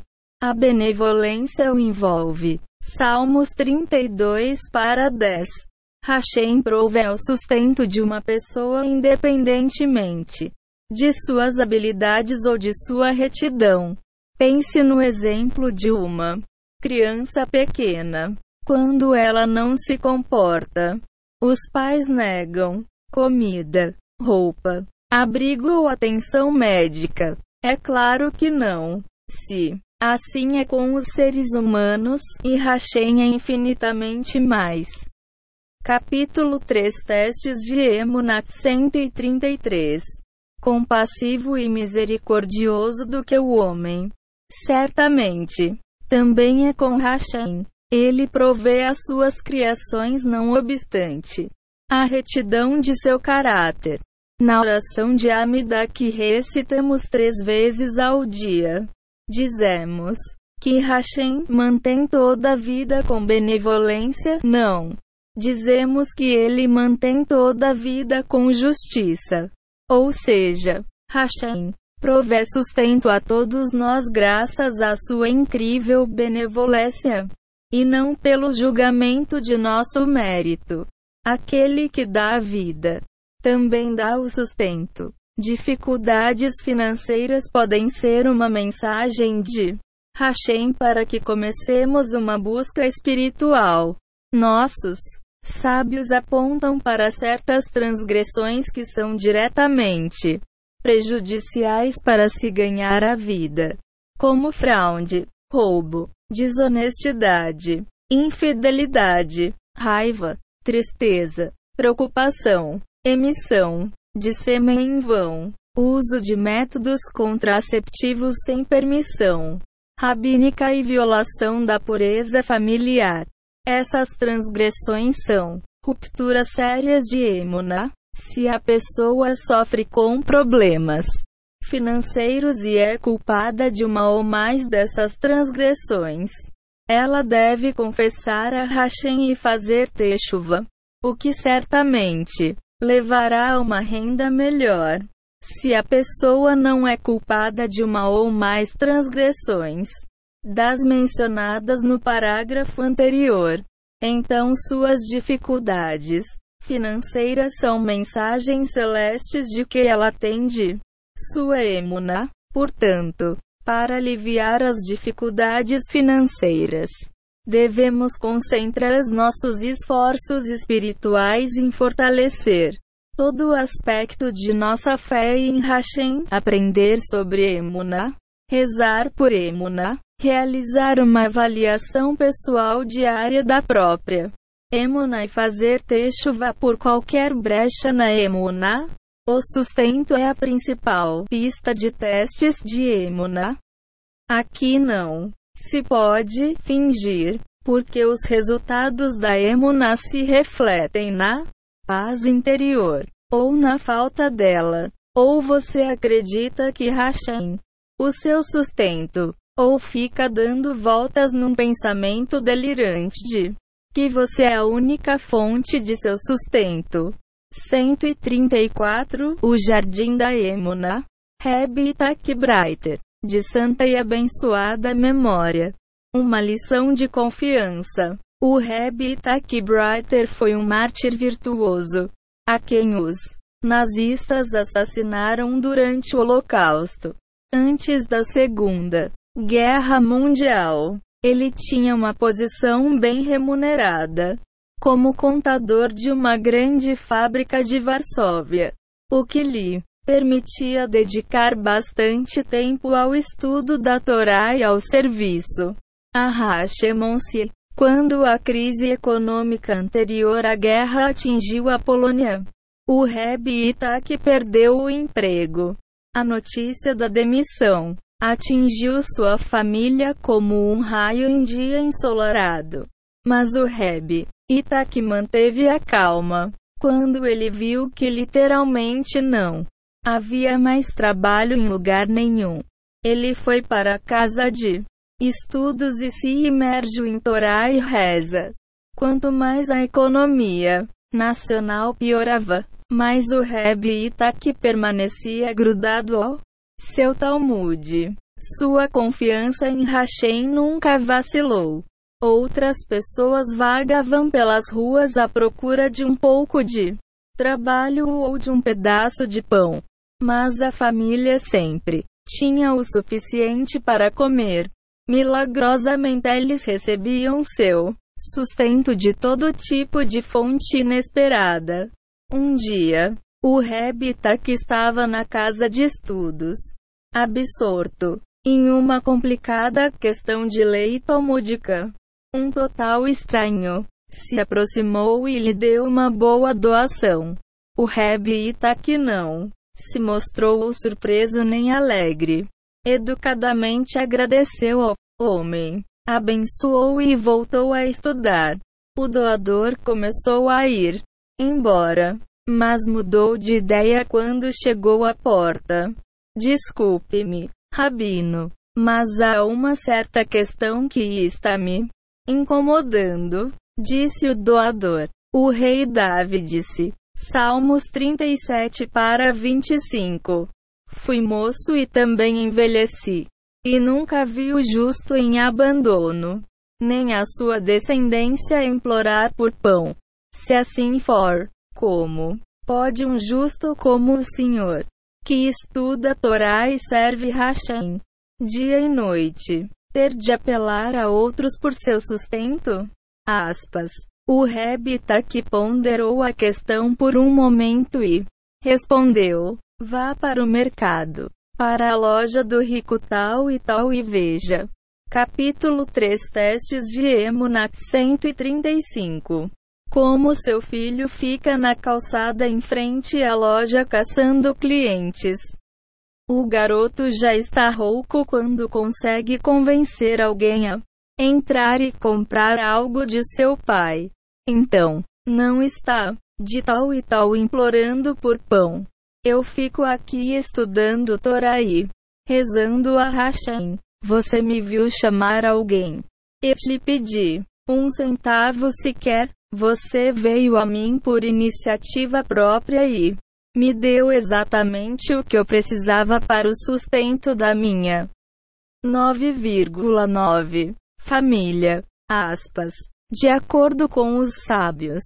Assim que as pessoas acreditam que Hashem provê seu sustento, ganham uma porção no mundo vindouro. O Talmud explica, TB, Tratados de Beraton 4b, que qualquer um que recite o Salmo 145 três vezes ao dia merece uma porção no mundo vindouro, já que esse salmo em particular leva a emuna e a confiança em Hashem.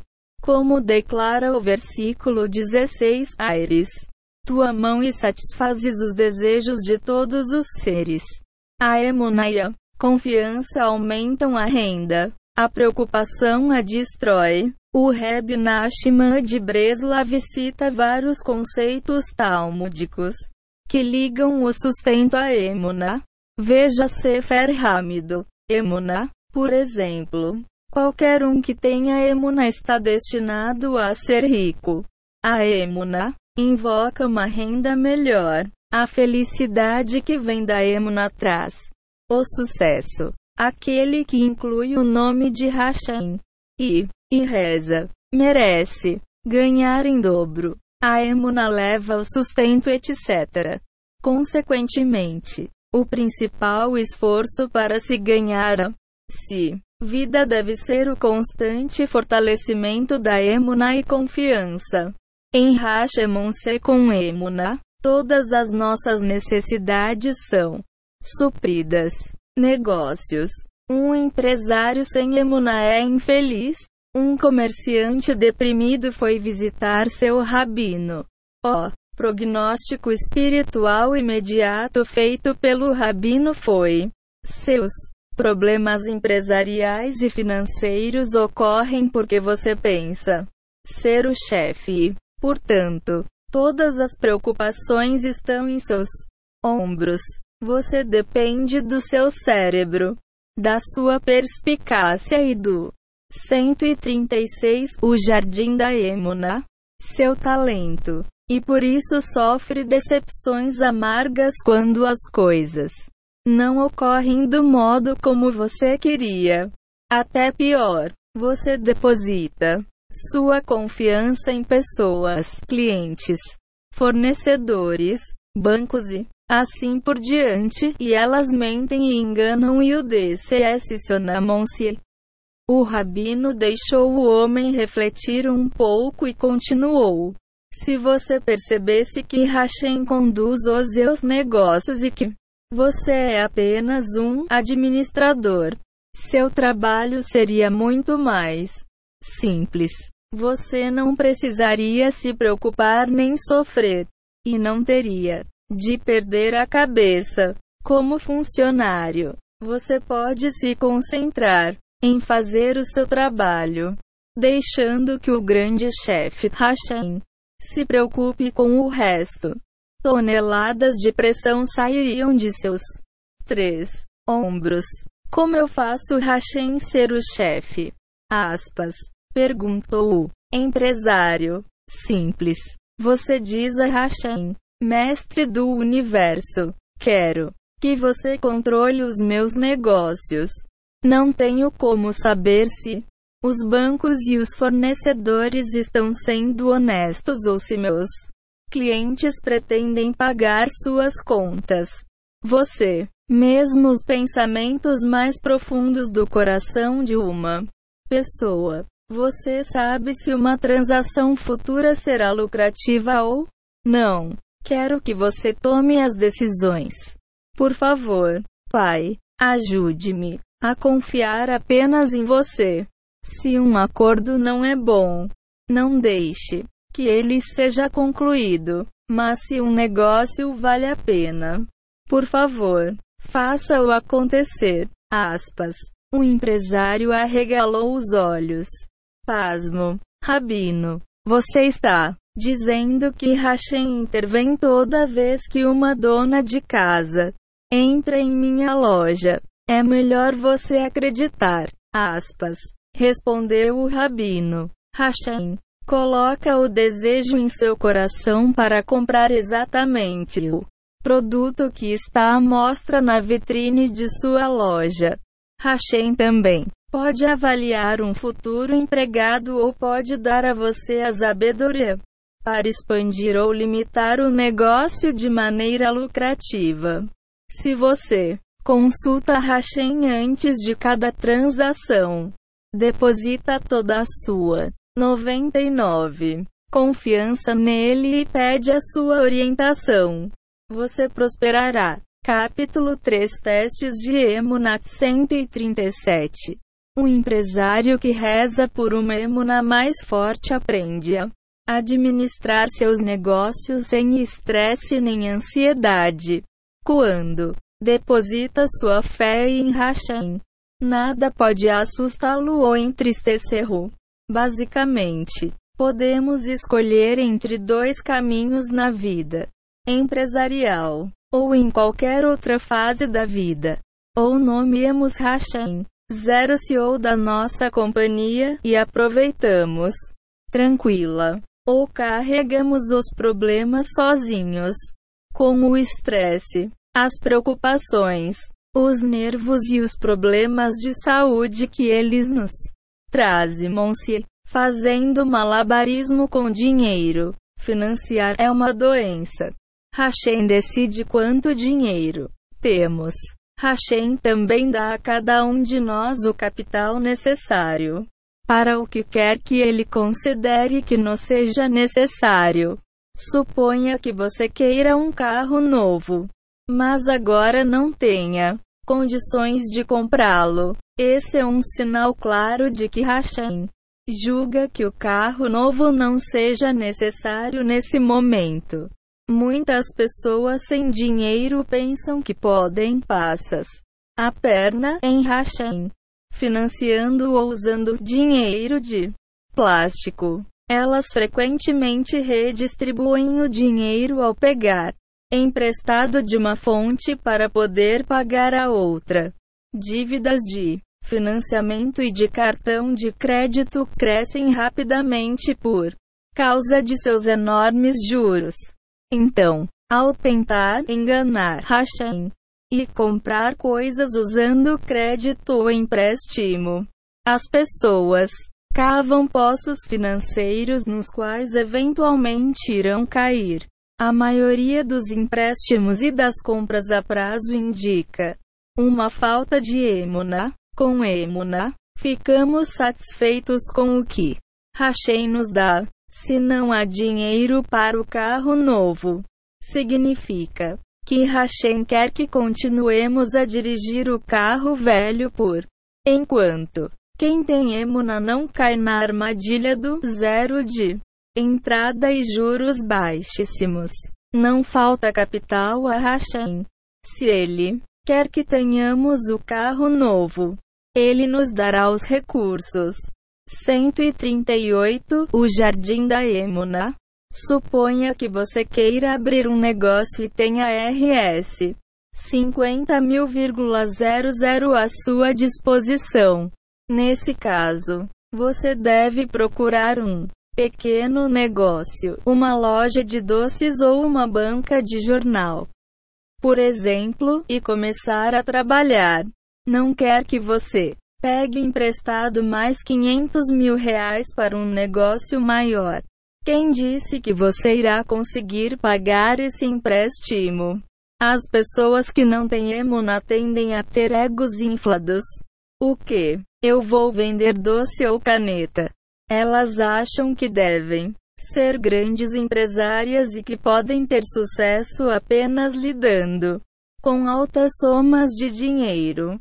Se não temos um grande capital, é sinal de que Hashem não quer que o tenhamos. Algumas pessoas pensam que ganharão muito ao trabalhar com dinheiro emprestado. Se elas avaliassem cuidadosamente, veriam que o custo do financiamento engole todos os lucros. Ademais, esses malabaristas financeiros dependem da misericórdia de instituições cruéis como bancos e companhias de financiamento. Assim que um banco financiadora desliga a fonte de empréstimo, o cliente quebra a cara. Histórias de falência assim são muito comuns. A maioria dos malabaristas financeiros tem mania de grandeza. Se tivessem emuna, entenderiam que Hashem decide quanto dinheiro eles ganharão diária, semanal, mensal ou anualmente. Vamos supor que Hashem dê ao malabarista 100 reais 00 por ano, mas ele queira o dobro. Ele acaba desperdiçando dinheiro contratando mais funcionários do que precisa gastando em publicidade ou desproporcionalmente, tentando aumentar os negócios. Com Emuna, a pessoa para de fazer malabarismo e faz o melhor que pode com os recursos disponíveis. Pessoas de não são malabaristas, são econômicas, dirigem negócios em pequena escala e estão satisfeitas com o que temam-se o rei Salomão disse de modo tão brilhante. Provérbios 28 para 20. O homem de fé aumentará suas bênçãos. Mas o que se apressa a enriquecer não ficará impune. Ou seja, as pessoas de fé estão satisfeitas com a bênção de Hashem e, graças ao seu três testes de Emuná 139 contentamento. Recebem bênçãos ainda maiores. São cuidadosas com o próprio dinheiro. Não gastam desnecessariamente e não ficam endividadas. Mesmo que as pessoas com emuna procurem a opinião de experts como corretores de investimentos, contadores ou outros consultores financeiros, elas pedem sucesso a Hashem da seguinte maneira: Hashem, obrigado por prover minhas necessidades diárias. Guie meus investimentos e ou negócios de modo que eu tenha lucro, para que eu possa dar quantias generosas à caridade. e cumprir seus mandamentos. Por favor, me ajude a aceitar qualquer resultado, lucro ou prejuízo, com completa fé. Disse o profeta. Jeremias 17 para 7. Bendito é o homem que confia em Hashem, e Hashem será a sua garantia. O rei David prometeu que aqueles que confiarem em Hashem estarão sempre cercados de compaixão divina. Veja Salmo 32. Por outro lado, quem não tem Emunai confia cegamente em consultores financeiros, como se o mortal do qual a pessoa depende lhe garante seu sustento.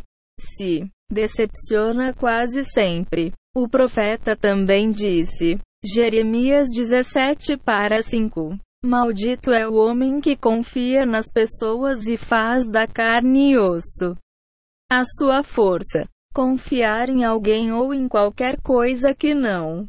Hashem é a fórmula do fracasso. O Reb Menachem Mendel de Cotes que interpreta o Midrash. Meshulta. Bechalash 17. Que diz, a Torá foi dada àqueles que comem. O maná. O maná era o doce pão caído do céu que Hashem dava aos filhos de Israel durante os 40 anos que no deserto o maná caía do céu diariamente era o suficiente para as necessidades de cada família.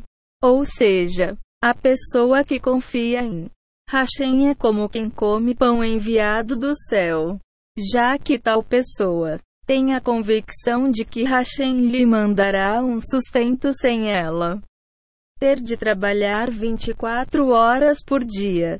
Ela tem tempo para se dedicar ao estudo da Torá.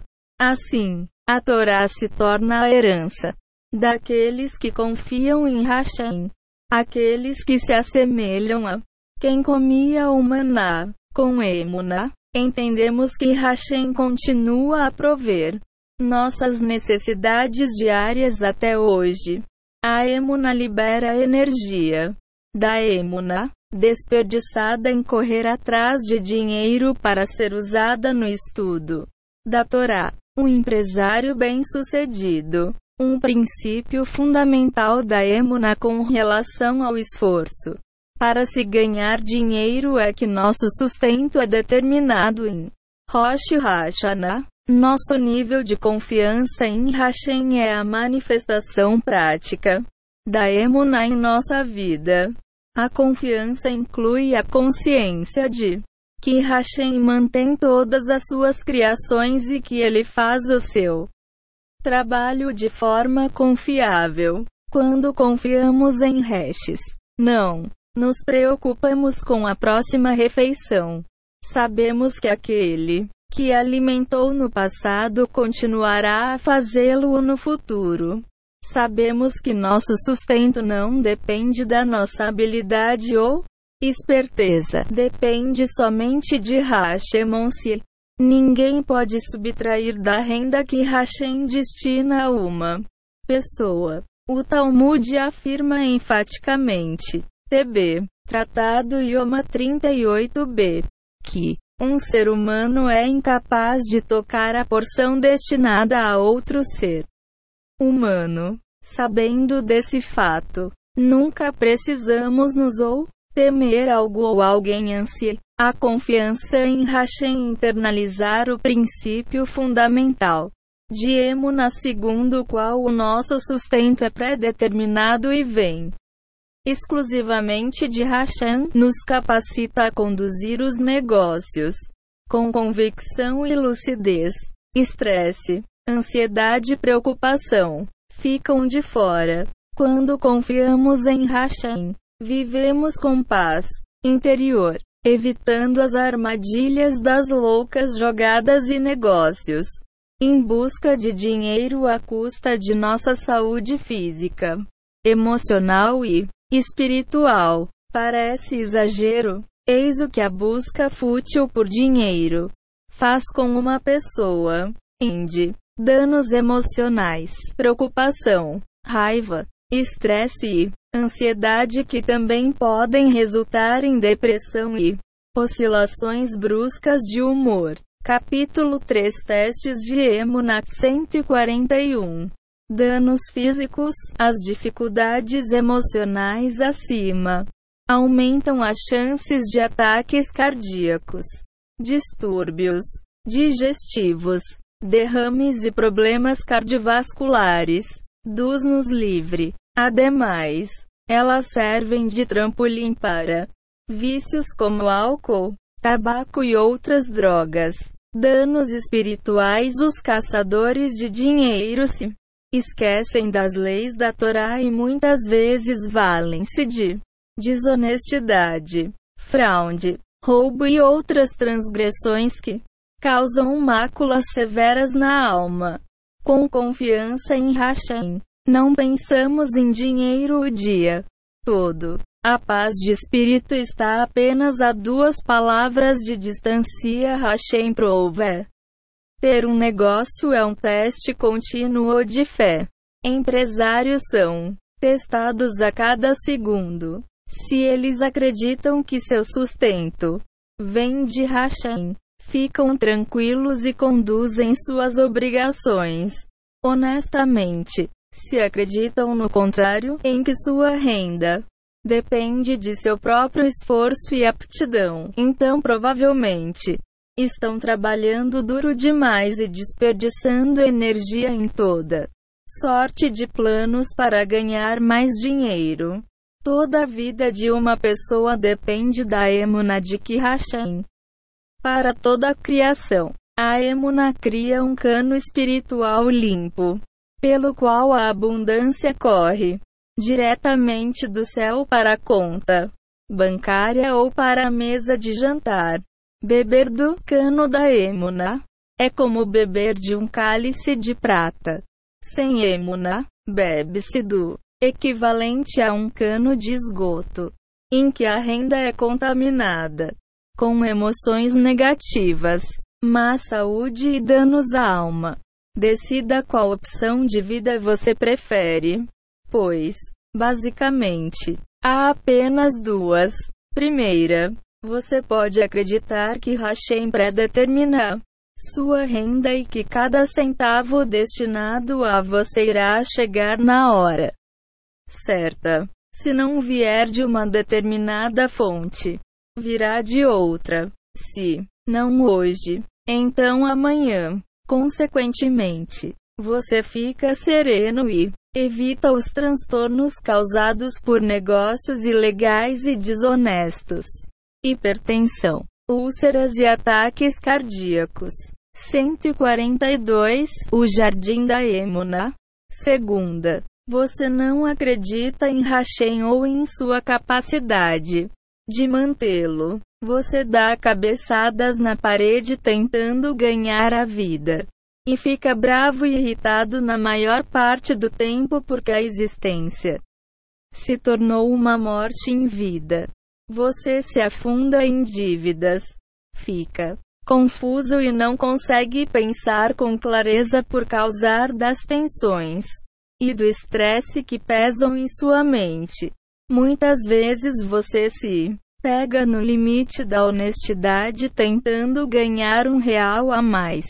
Lembre-se, as pessoas recebem seu salário celeste com exatidão. Não é possível ganhar sequer um real a mais com enganações, mentiras ou negócios desonestos. Temos o seguinte exemplo: Joe e Harry são donos de loja.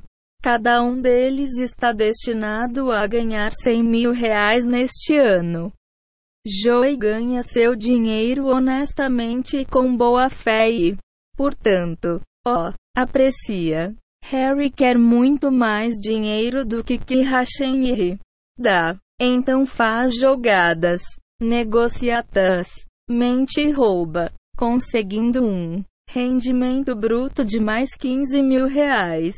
Harry agora irá sofrer doenças, acidentes, estragos na casa, investigações da Receita Federal, processos e inúmeros outros aborrecimentos. No final, ele acaba perdendo os 15 mil que não lhe eram destinados. E não aproveita os 100 mil iniciais, já que estará ocupado em médicos, advogados e assim por diante. A história de Iosele. O Baal Shem Tov tinha um discípulo chamado Iosele. Seu Ieseara o instigava a roubar, sem conseguir superar seu desejo. Iosele decidiu tentar roubar à noite, quando toda a cidade estaria dormindo. Ele estava de olho na mansão de Lady Sara, a ampla residência de três andares que ficava no bairro onde todas as solteironas ricas viviam-se. Sara era a única filha de um rico comerciante que havia morrido e deixado para ela toda a sua fortuna. Chegou sorrateiramente à mansão e, para a sua alegria, o guarda do portão roncava em sono.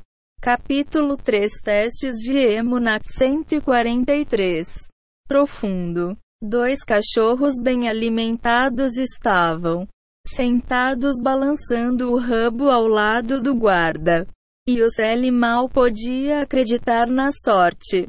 Até a porta de entrada da mansão estava destrancada e não havia nenhum empregado à vista. Em silêncio, como se pisassem ovos.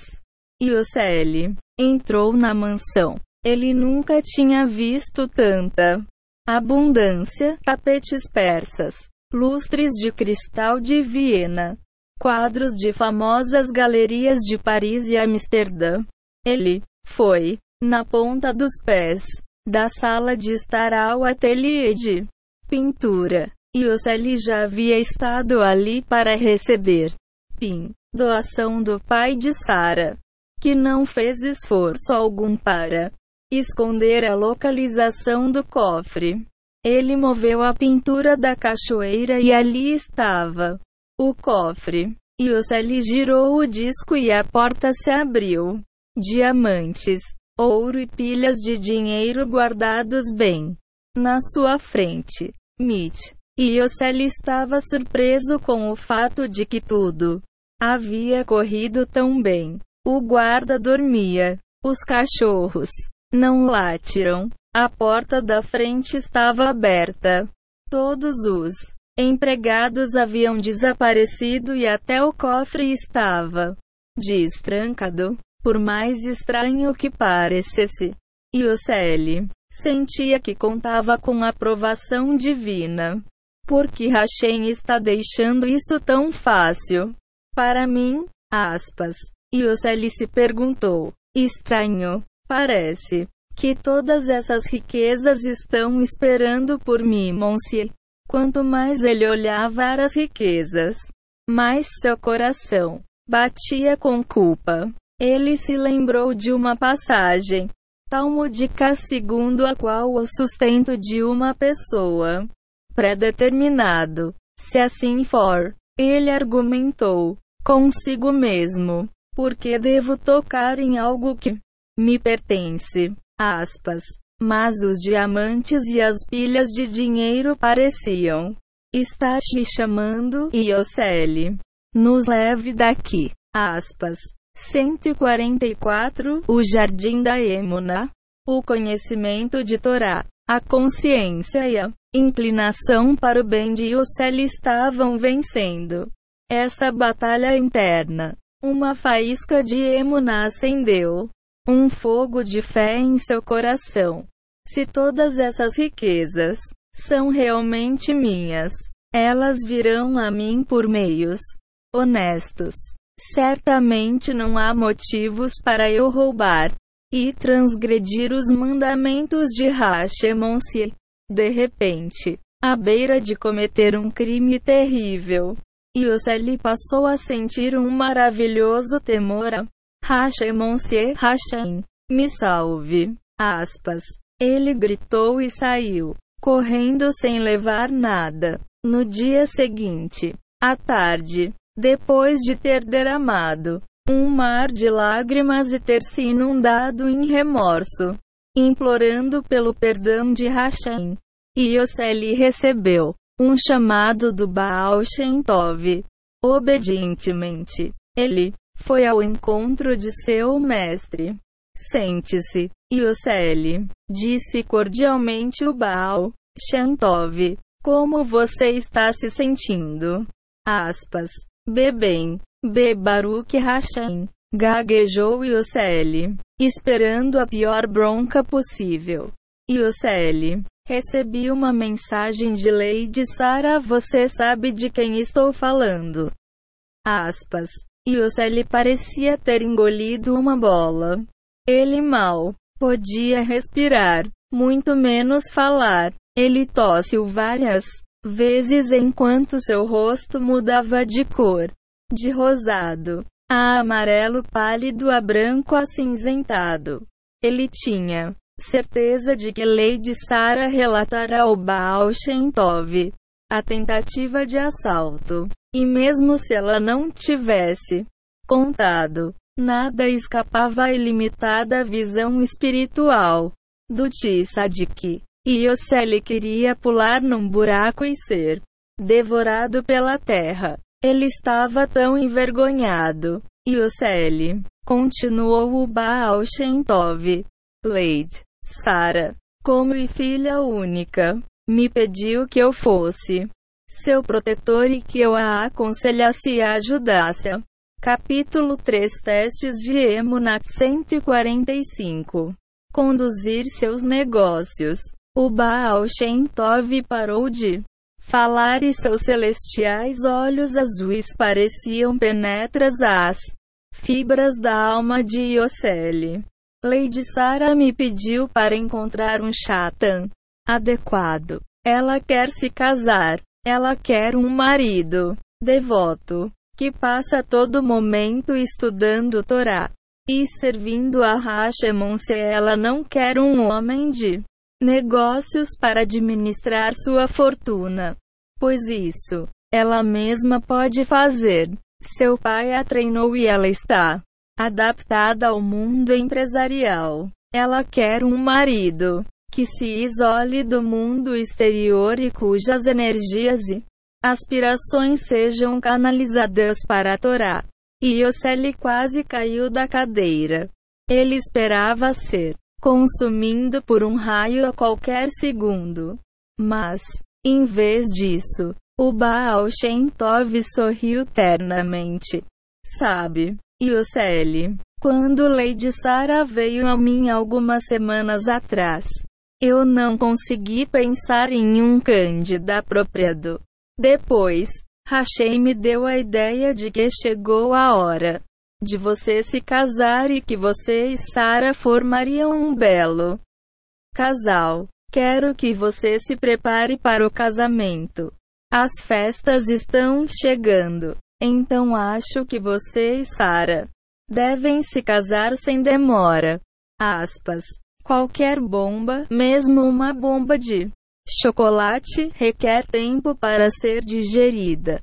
Com a cabeça girando. Ioseli saiu da casa do Tissadik pelas ruas ensolaradas do verão ucraniano.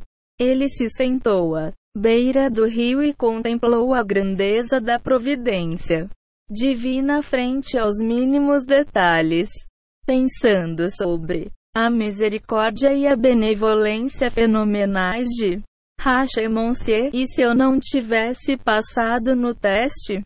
Aspas. Ele se perguntou e quase desmaiou quando considerou as consequências de um possível fracasso.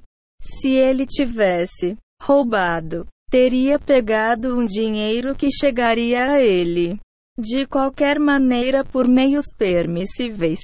Em vez 146, o Jardim da Emuna, de ser o noivo de Lady Sara e um devoto estudante de Torá com todas as necessidades supridas. Ele seria um ladrão solitário e comum vagando pelas ruas. E Oceli enxergava a vida como uma corda bamba. Uma linha tênue separava o bem do mal, a felicidade do desespero. o sucesso magnífico do fracasso máximo. Ele agradeceu a Hashem por ter lhe dado forças para resistir à tentação e passar no teste de fé. Ele também compreendeu que, mesmo sem forçar a barra, sorte e abundância podem ocorrer repentinamente.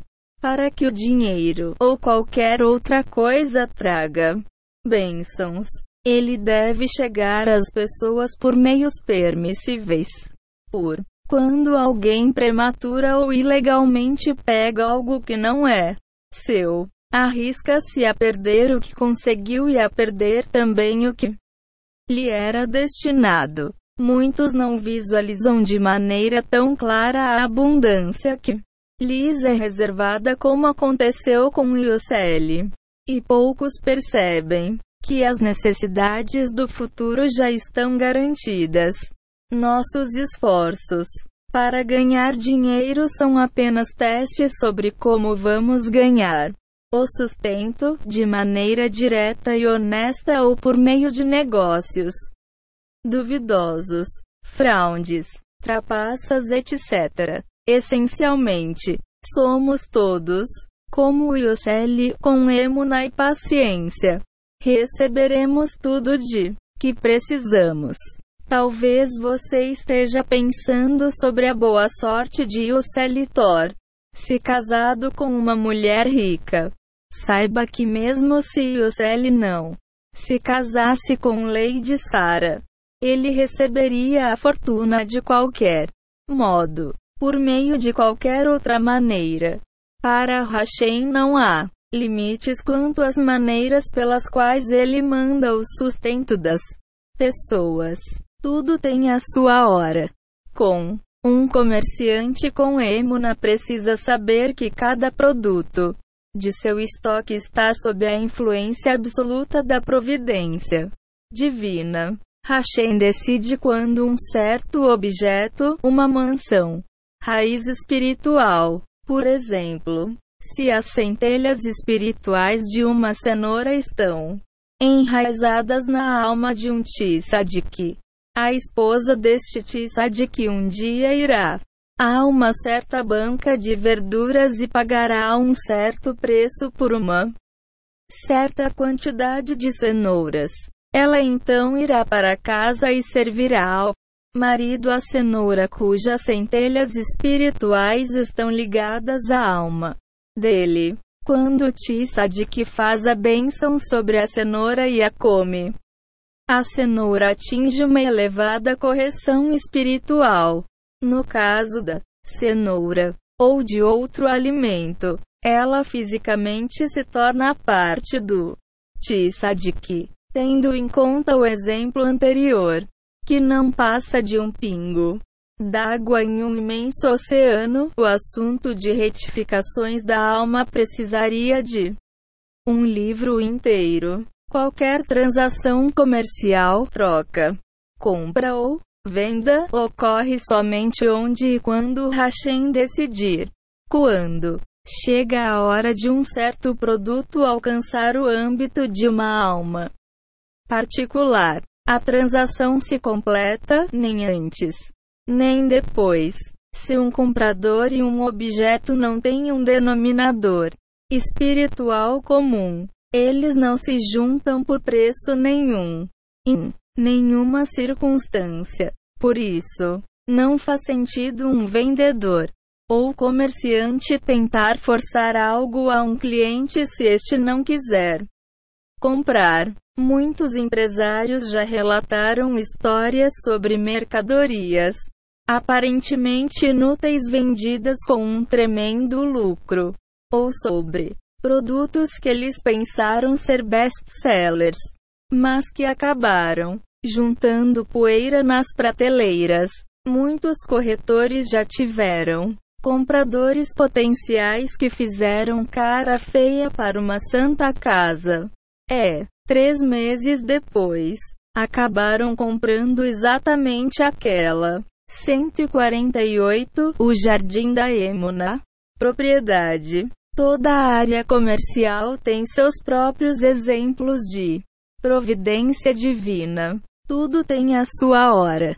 Negociando com fé. De acordo com o Talmud. TB. Tratado Shabbat 31. A primeira pergunta que o Tribunal Celeste faz a uma pessoa quando ela deixa este mundo é: você negociou com fé? Aqueles que incorporam Emuna em todas as suas negociações poderão responder com orgulho. Sim. Aspas. Ponto. Emuna nos negócios significa que a pessoa é justa, honesta e cumpre a sua palavra.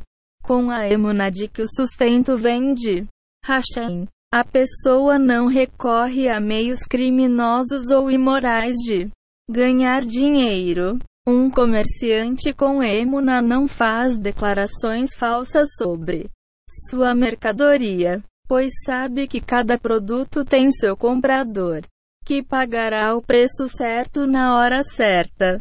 Ele não pressiona nem tenta agradar a um possível cliente porque sabe que o sustento vem de Hashem e não do consumidor. Mesmo assim, ele é e respeita o cliente, pois esse também é o desejo de Hashem se ele não tenta forçar uma venda, pois sabe que o consumidor pode se arrepender, reclamar ou devolver a mercadoria, ou pode até mesmo falar mal do comerciante de sua loja. Um comerciante sem emuna quando força uma compra se torna um perdedor. A longo prazo, nada assusta uma pessoa de negócios que tem emuna. Ela não se decepciona quando um consumidor potencial vai embora. Com emuna, sabemos que se o lucro não se materializa com o fechamento do negócio A, ele se materializará com o negócio B. As pessoas frequentemente obtêm dinheiro de fontes que não têm nada a ver com o seu campo de atuação. Todos já ouvimos histórias como as do não tão bem-sucedido dentista que fez muito dinheiro na bolsa de valores, ou da simples dona de casa que transformou uma boa ideia em um próspero negócio online. Capítulo 3 Testes de Emunat 149 A pessoa de negócios que tem Emunat tem uma vida agradável e despreocupada não apenas neste mundo. Sua integridade e Emunat lhe garantem um lugar elevado no mundo vindouro. Pessoas que têm Emunat não ficam por aí mentindo toa passeando e prejudicando outras pessoas, sendo, portanto, poupadas de muita angústia em ambos os mundos. Por outro lado, as pessoas de negócio que não têm pensam que seu sustento depende do cliente. Pessoas assim acham que dinheiro e sucesso dependem de sua própria perspicácia e prontamente moldam a verdade ou ajustam seus num esforço exagerado para ganhar a vida. Elas muitas vezes fazem promessas que não podem cumprir ou falam mal de seus concorrentes, o que vai contra a recomendação da Torá de si. Manter um discurso honesto, sem saber, elas acumular uma longa lista de dívidas espirituais o que leva ao sofrimento nos dois mundos. Empresários ou outros profissionais que não têm emunação, quase sempre arrogantes e egoístas. Quando Hashem lhes garante sucesso, eles se glorificam, dizendo a si mesmos como são talentosos e inteligentes. Quando conseguem mais dinheiro do que merecem ao se desviar do campo da integridade e da justiça. Eles se orgulham da habilidade de fazer dinheiro, mas dinheiro ganho de tal maneira acaba azedando. Dinheiro desonesto é veneno espiritual e material. Você já viu uma pessoa arrogante não conseguir completar a transação que estava tentando fazer? Alguns descarregam a tensão com ataques de raiva, palavrões e reclamações. Outros se consomem por dentro. Só Hashem sabe o número de derrames, ataques cardíacos, úlceras e instabilidades emocionais que surgem de uma simples falta de emuna. A escolha. Este assunto ainda pode dar margem à confusão. Muitos empresários de sucesso não se importam com emuna. Muitos deles são extremamente desonestos e, ainda assim, conseguem vender gelo a esquimó e fechar inúmeros negócios graças aos seus poderes de persuasão. Onde está a providência divina? Todos sabemos que há pessoas que ganham milhões com tais ações criminosas ou corrupção. Riem-se por dentro a caminho de banco. E estão tomando sol nas Ilhas Bermudas neste exato momento. Oh, que está acontecendo? Onde está Hashem? Nossos sábios têm a resposta. Hashem nos concede livre-arbítrio para fazermos o bem ou o mal.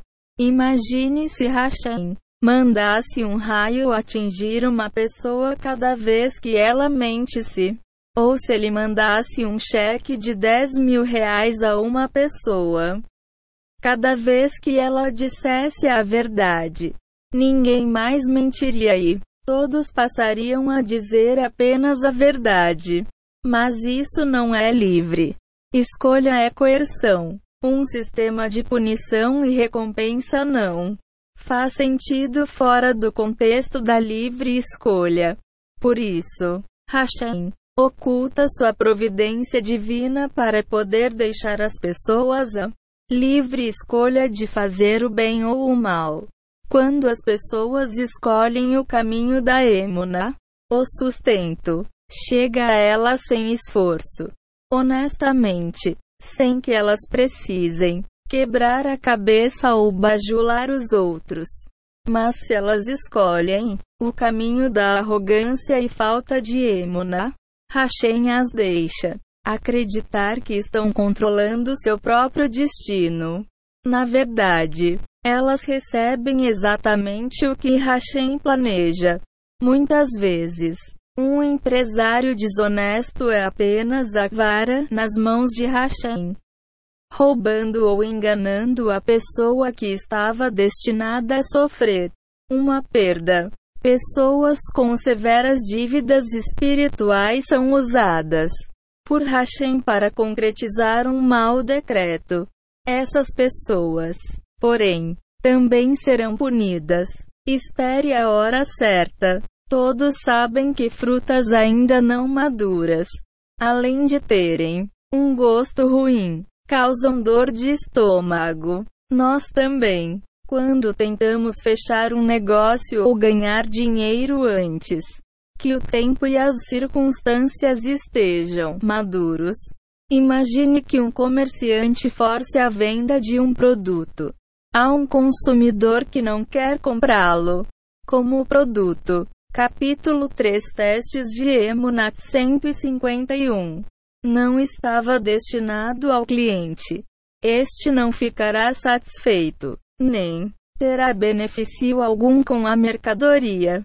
Por exemplo, ou o item não irá funcionar adequadamente, ou se estragará nas mãos do consumidor, que por sua vez poderá reclamar ou processar o comerciante causando sofrimento e perda financeira. Assim, muitas perdas podem ser associadas à falta de emuna, forçar um resultado ou ganhar dinheiro desonestamente. Pode trazer resultados desastrosos para futuras gerações. Imagine que um homem obteve muito dinheiro de modo fraudulento. Esse dinheiro teria chegado às suas mãos e às mãos seus descendentes das próximas gerações honestamente. Mas, como ele trapaceou para conseguir fundos que ainda não maduros, ele debulhou a árvore financeira cujos frutos estavam destinados aos seus filhos, netos e tataranetos. As três seguintes tragédias acontecem.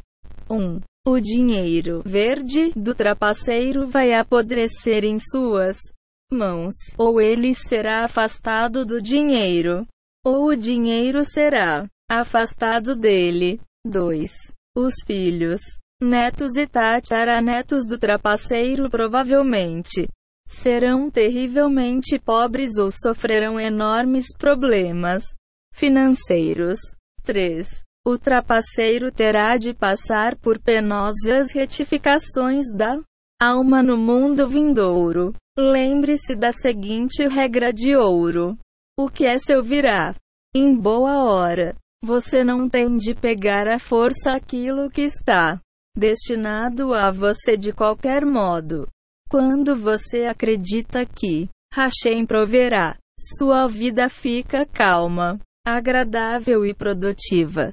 Se você acha que seu destino e seu sustento estão em suas mãos, sua vida será um inferno de pressão e decepção, combinado a inúmeros obstáculos, inclusive a tentação de conseguir dinheiro.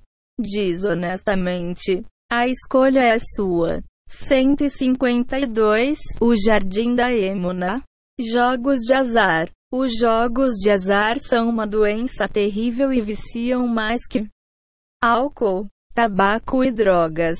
Eles literalmente enterram as pessoas reduzindo-as a uma condição subhumana.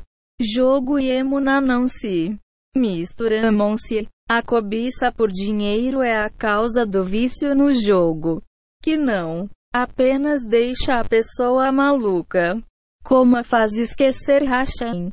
A verdade a emuna na providência divina. Dos-nos livre. Jogar parece um caminho para o dinheiro fácil. Mas o brilho do caminho fácil não é nada mais que uma avenida ilusória em direção a uma vida de amargura, lares desfeitos, dívidas, agiotas e máximo desespero. Os jogos de azar fazem a cabeça girar. O ISARA tem um modelo padrão para fazer as pessoas caírem em sua armadilha. Ele mostra a uma pessoa alguém que conseguiu a sorte no cassino. A pessoa pensa que é a próxima na fila para pegar o pote de ouro, com a fantasia da riqueza fantástica que alimenta a sua imaginação. O jogador desperdiça todo o seu dinheiro em busca do arco-íris de riquezas. Um jogador pode vender seu negócio, sua casa e seu carro para continuar jogando os dados. Ele se esquece da esposa e dos filhos. Se pudesse, ele os venderia também, se o lucro que não passa de prejuízo. De acordo com a lei judaica, dinheiro ganho em jogo é considerado uma aquisição ilegal. O jogador é considerado um indivíduo não confiável cujo testemunho é inaceitável em um tribunal religioso. Shulchan Aruki, Shoshen Mishpet 34 para 16. Dinheiro. Ganho em jogo não tem bênção.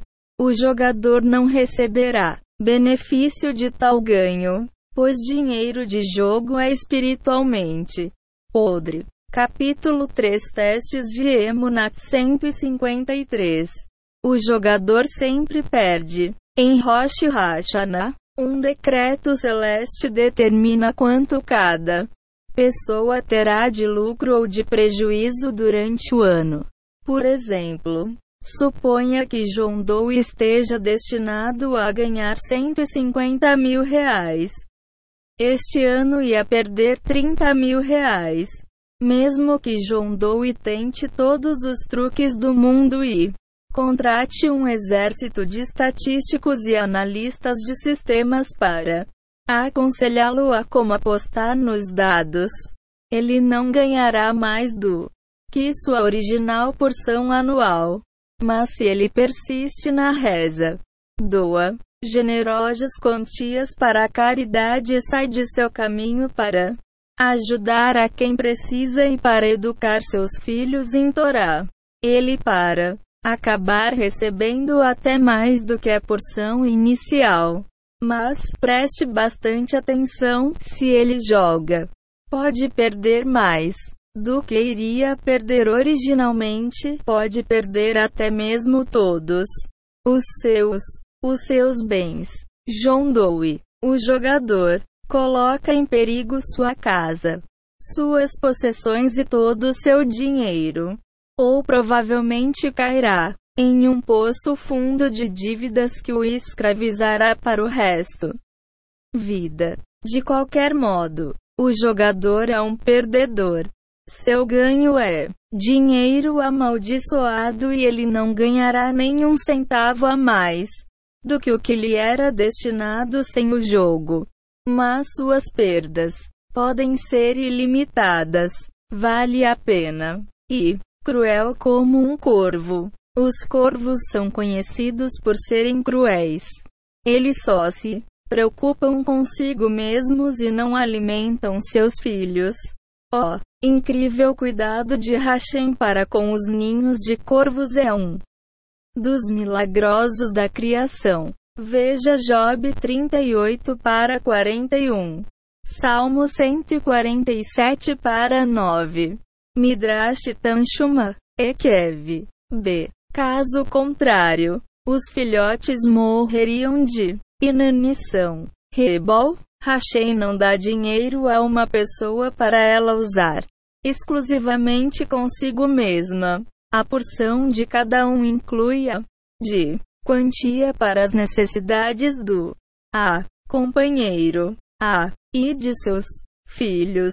Assim sendo, a maior parte do dinheiro de uma pessoa está designada para o sustento de seus solteira. Provavelmente ganharia bem menos. O jogador não tem o direito de arriscar a comida dos filhos ou a roupa da esposa. Quando faz, fica pior que um corvo. Ó, oh, corvo não provê, mas não tira comida da boca de seus filhotes. No âmbito espiritual, o jogador será punido pela dor e agonia que causou a seus entes queridos.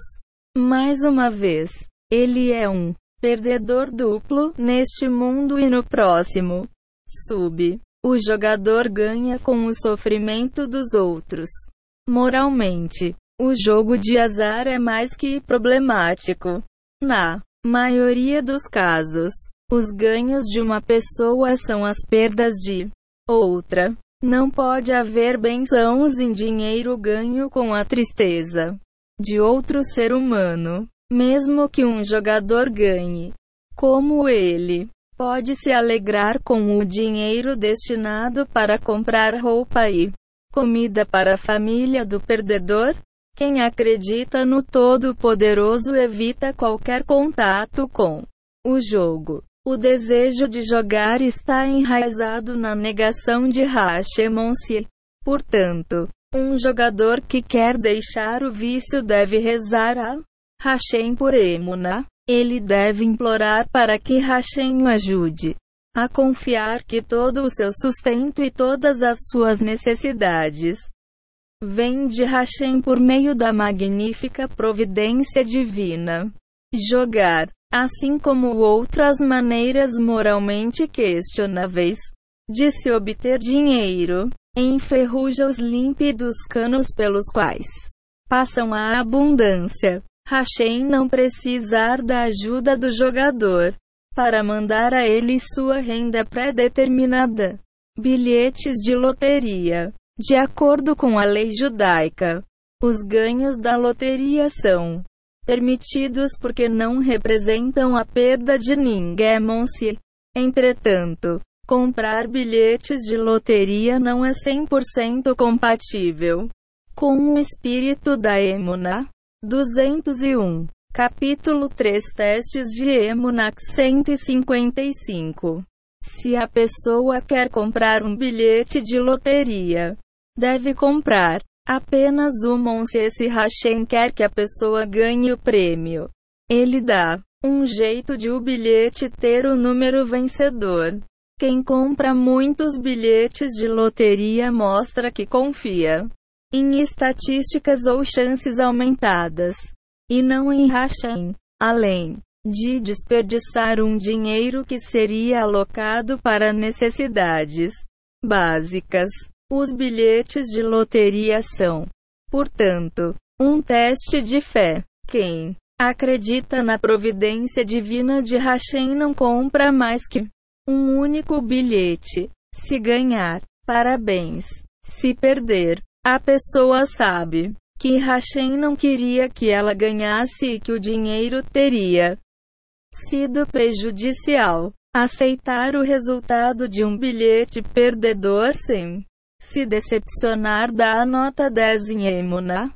Sem Emuna, as pessoas compram vários bilhetes para aumentar as chances de ganhar. Quem deposita a fé em probabilidade sorte não apenas desperdiça dinheiro, como fracassa no teste da Emuna, porque a maioria das pessoas não possui os meios espirituais para conviver com muito mais do que o habitual, o que causa confusão e arrogância. De repente, o novo marido rico não quer mais a esposa, e vice-versa. Muita gente alimenta fantasias de glamour e grandeza como se isso fosse consequência direta do dinheiro.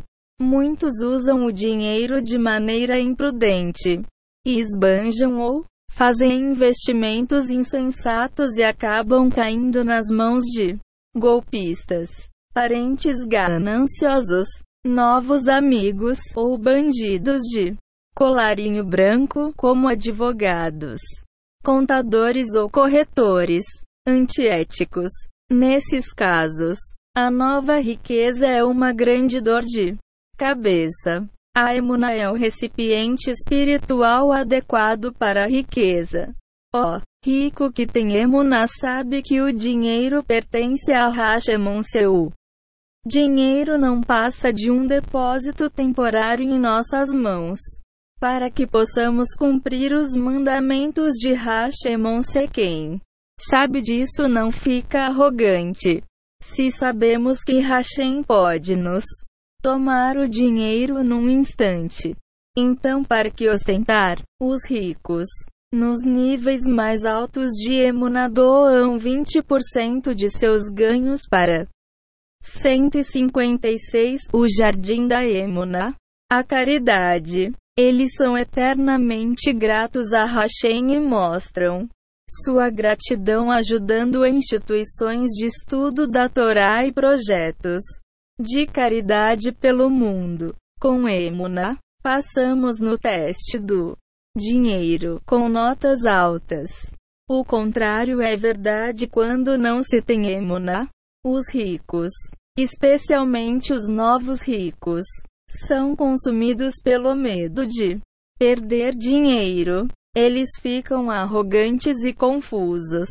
Seu sonho de riqueza se torna um pesadelo, pois eles não têm quem confiar.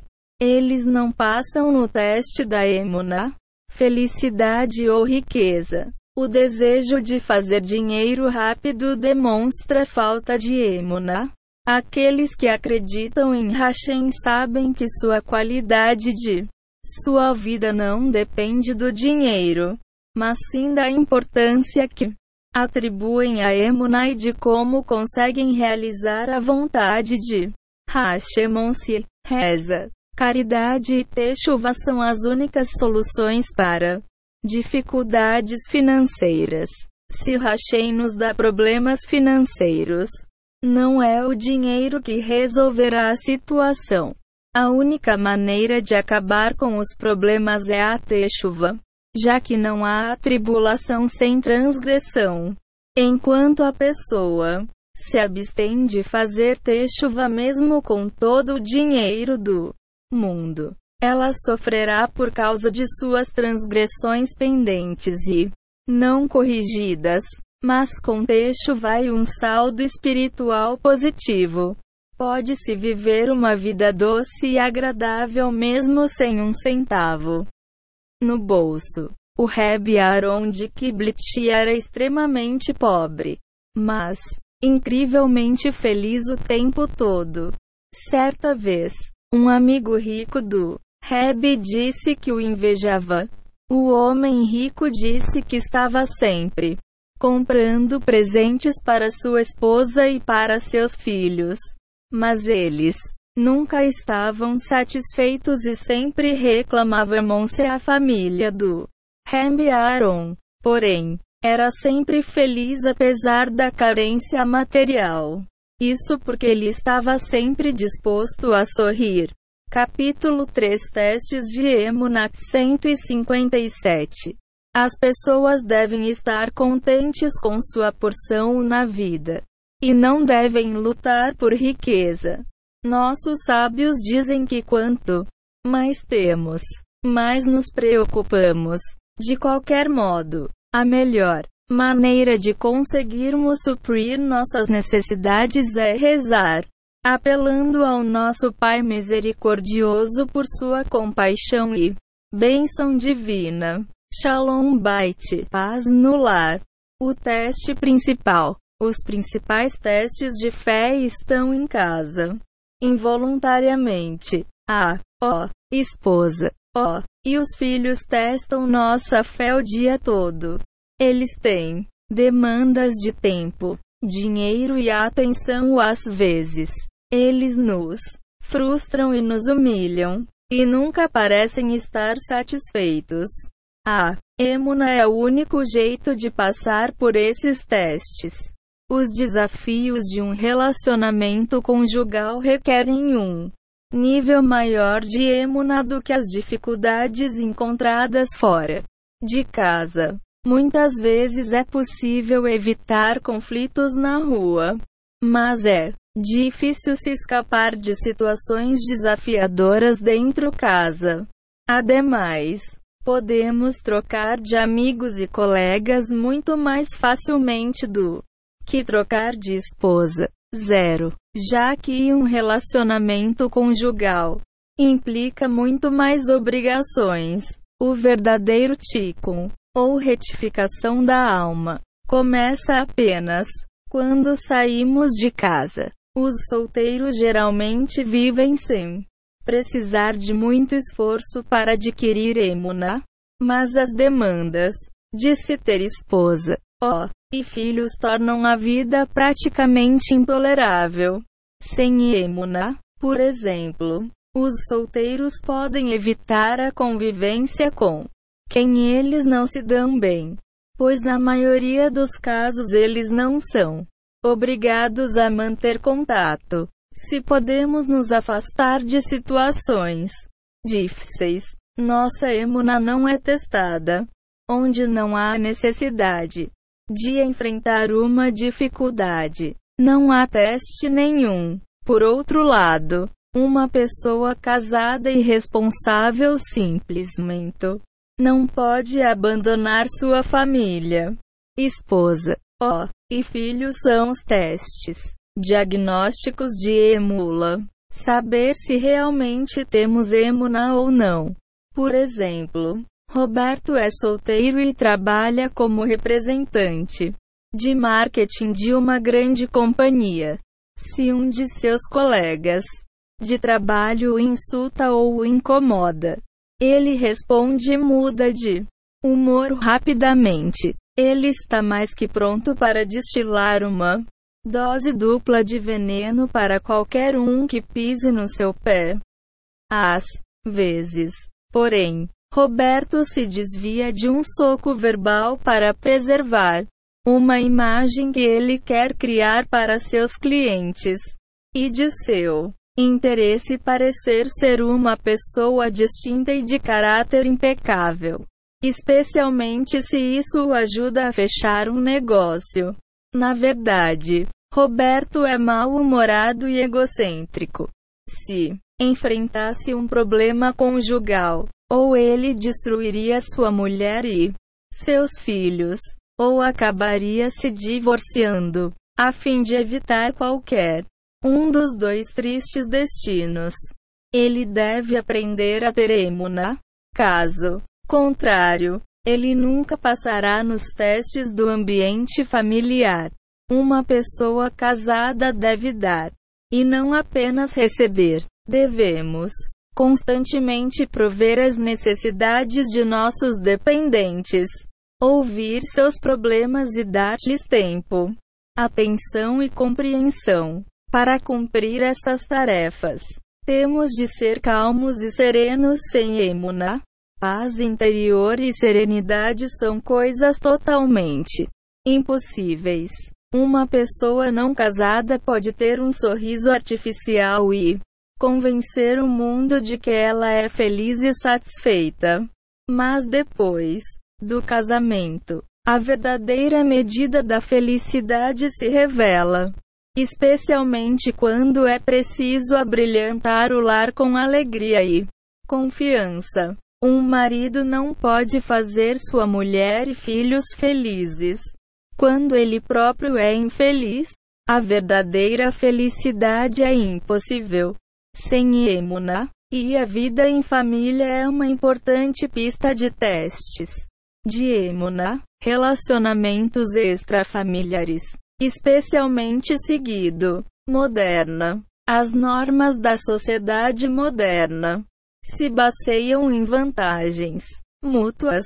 Coce as minhas costas e eu coçarei as suas. É o tipo de pensamento, avanço e reconhecimento. Mas em casa, a pessoa tira a máscara da diplomacia interesseira e age naturalmente.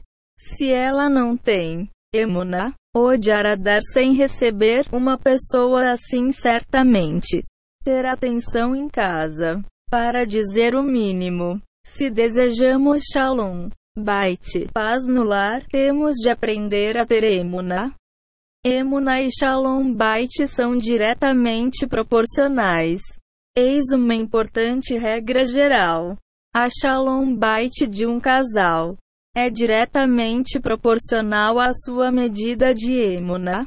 Quanto mais emuna, mais pacífico é o lar. Quando uma pessoa se casa, ela pode realmente conseguir uma emuna duradoura. Um casal deve aprender, desde o início de seu relacionamento, a olhar da perspectiva da emuna tudo o que acontece em casa. Quase todos os acontecimentos diários entre um casal e seus filhos Membros familiares ou colegas de trabalho são testes de emuna. Portanto, é preciso um constante sistema de apoio dos três níveis de emuna. Emuna, Techuvá e submissão à vontade de Hashem não são apenas as melhores ferramentas, mas sim as únicas ferramentas para se resolver problemas em casa. Seja feliz com o que lhe cabe na vida. O Talmud. TB. Tratado Taenit 23b. Conta uma história encantadora. O Rabino Mani foi ao Rebbe Yitzhak Ben Eliashvi. Reclamou. Não aguento a minha esposa, ela não é nenhum. Pouco bonita. 39. O Rebbe Yitzhak Ben Eliashvi perguntou. Qual o nome? Dela? O Rabino Mani respondeu que seu nome Hana. Então, que Hana seja bonita. Aspas. Declarou o Reb. E um tudo o que ele dizia era certamente uma bênção. Hana ficou linda. Pouco tempo depois, o Rabino Mani voltou ao Reb com uma nova reclamação. Desde que você abençoou minha esposa, ela se tornou cada vez mais bonita. Mas, quanto mais bonita, mais arrogante. Aspas. 160. O Jardim da Emuna. Se é assim, disse o Reb, então que Hannah retorne ao seu estado anterior. O Rabino Mani voltou para casa e foi recebido por uma Hannah sorridente e agradável. mas bem feia. O Rabino Mani adorou sua mais nova esposa, enfeiada, porque ela era humilde, agradável e completamente sua. Esse caso talmúdico exemplifica como Hashem sabe o que é melhor para cada um de nós. A emuna na providência divina é a fé de que tudo o que Hashem faz é para o bem e para o nosso máximo benefício individual.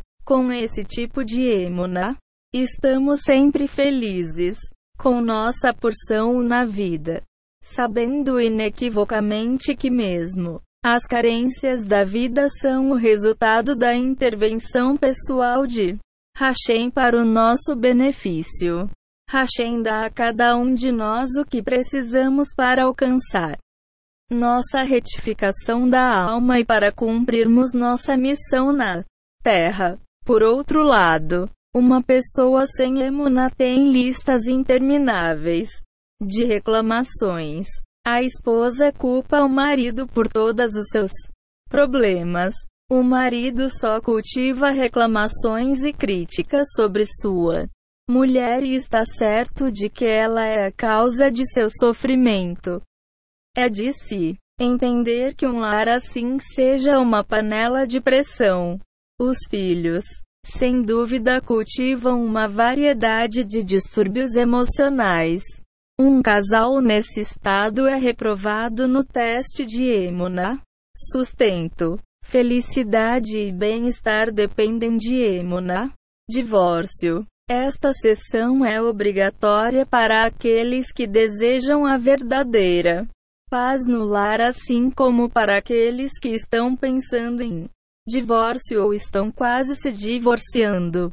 Se você já é divorciado, então esta sessão o ajudará a planejar e administrar sua vida de agora em diante. Um dos líderes mais sábios desta geração disse que o alto número de divórcios atualmente é resultado de uma geração mimada que não percebe que o sucesso conjugal requer trabalho.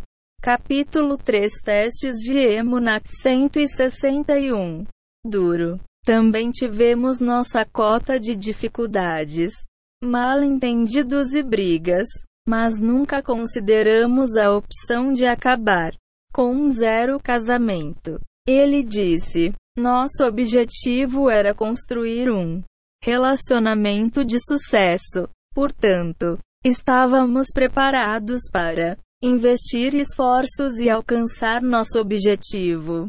Se não tivéssemos a paciência e a perseverança necessárias a um casamento, não teríamos colhido os frutos de filhos, netos e bisnetos que enchem a nossa vida de alegria. Aspas.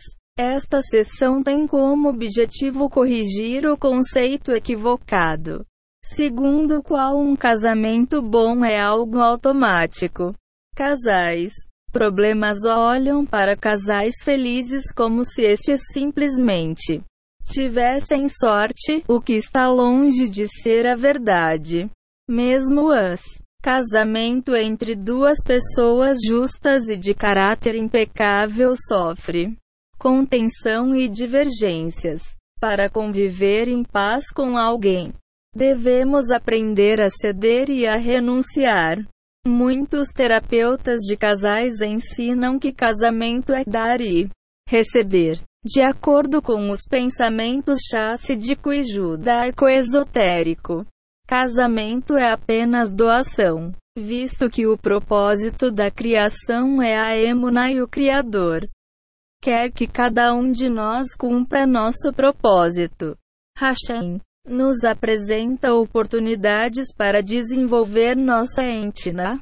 O casamento é a principal pista de testes de Emuna.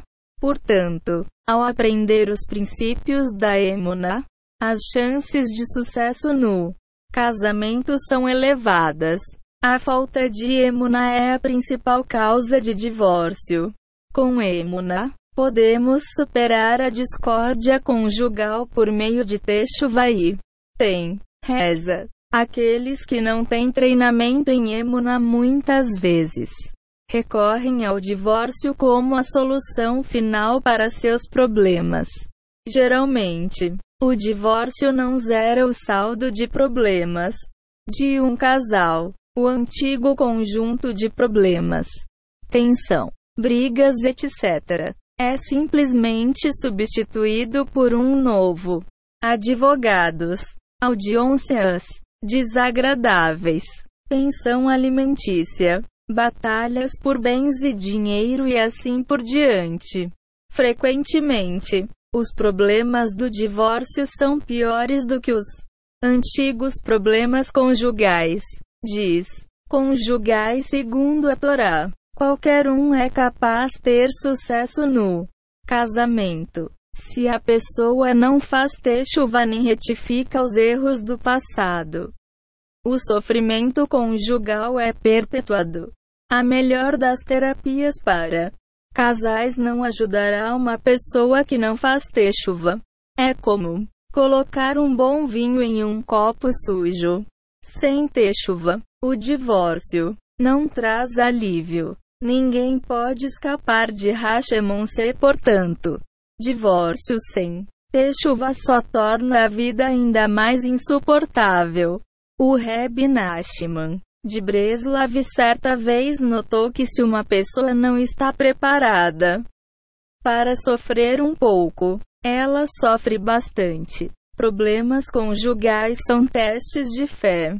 Um casal deve saber que uma vez juntos sob a chupa, eles são almas gêmeas com uma retificação em comum ânsia por meio de esforços adequados. Eles podem chegar à perfeição. Mas a estrada rumo ao êxtase matrimonial às vezes é esburacada. Sem emuna, muitos casados querem saltar do trem assim que a viagem passa a não ser 100% suave, não existe erro maior. E aconselhamento matrimonial adequado. Enquanto duas pessoas ainda estão casadas, quase qualquer problema pode ser resolvido. Se se divorciam, nada se resolve. O aconselhamento apropriado tem salvado milhares de casais. O CDS do autor sobre conselhos para maridos e Maioski. Capítulo 3 Testes de Emunak 163. Assunto: Sem um aconselhamento adequado, os problemas se tornam recorrentes. Com esclarecimentos sobre Emuna, Techuvá e o casamento judaico, muitos casais abandonam a ideia de divórcio. A reação padrão ao nosso método de aconselhamento é: que pena eu não ter ouvido essas coisas antes. Teria me poupado de tanto. 29. Sofrimento. Teens. Aos Obsbiusuios. Fim ou começo da guerra. As pessoas imaginam que o divórcio seja a solução mágica para os seus problemas. Vamos ver se é assim mesmo. O divórcio não é o fim da guerra, como muitos pensam. É apenas o início de uma luta que dura a vida toda. Novos problemas e novas tensões surgem continuamente especialmente quanto à educação dos filhos, eventos familiares, como casamentos e bar mitzvahs, se tornam pesadelos. Ex-maridos ou ex-esposas se colocam em situações embaraçosas com ex-sogros hostis, além de terem que socializar com os novos cônjuges de seus ex-parceiros. Assim sendo, os divorciados geralmente temem as ocasiões que os casados ansiosamente esperam-se. Toda vez que um casal divorciado tem de se encontrar novamente, como na formatura de um filho, velhas feridas se abrem, memórias esquecidas voltam a assombrar. Quando alguém o ex com uma nova pessoa ciúmes e amargura dominam seu coração. Sentimentos mistos de raiva e vingança lhes roubam a felicidade. Os interesses contraditórios de um casal divorciado com relação a seus filhos é um campo minado de problemas. Mesmo com acordos e ordens judiciais, as visitas sempre trazem problemas práticos e se tornam o pomo de discórdia da relação. Dinheiro e pensão alimentícia são ainda piores. Sempre surgem novos problemas que não foram contemplados no acordo de divórcio, como quem pagará pelas colônias de férias ou aulas de 164, o Jardim da Emona. Natação. Ninguém fica feliz. Muitos divorciados manipulam os filhos como armas. Todos na família sofrem-se. As pessoas que estão em contato com divorciados, como conselheiros rabínicos, sabem exatamente como eles sofrem-se. Casais divorciados têm uma grande dificuldade em lidar com os problemas rotineiros, como problemas de saúde ou dificuldades de aprendizado de um filho que as pessoas casadas encaram com naturalidade. Tais desafios também provocam discussões e acusações, em que um lado acusa o outro de não cuidar dos filhos, de não amá-los, etc. Em suma, enquanto a pessoa é casada, não importa quão difícil seja a situação, ainda é possível corrigir as coisas. Não há mais um lar não há amor, união ou base em que se possa construir. Os problemas crescem e ficam piores. Coração ferido. Os divorciados muitas vezes só acordam depois do fato consumado, quando o divórcio se completa. Muitos casais sentem uma ferida aberta no coração. Eles têm dificuldades de se adaptar à nova situação. A aflição da saudade e da solidão não lhes dá descanso. Quando baixa a poeira da batalha do divórcio, os envolvidos ficam mais tristes sem seus parceiros do que quando ainda eram casados. Os Torá chama o documento de divórcio de Gekritot, que quer dizer registro de separação. Essa denominação é bastante adequada, já que, segundo o pensamento espiritual judaico, as almas de duas pessoas casadas são na verdade as metades de um todo. Então, quando duas pessoas se divorciam, suas são separadas uma da outra, o que equivale a fazer uma cirurgia cardíaca sem anestesia é uma tortura. E a solidão se estabelece.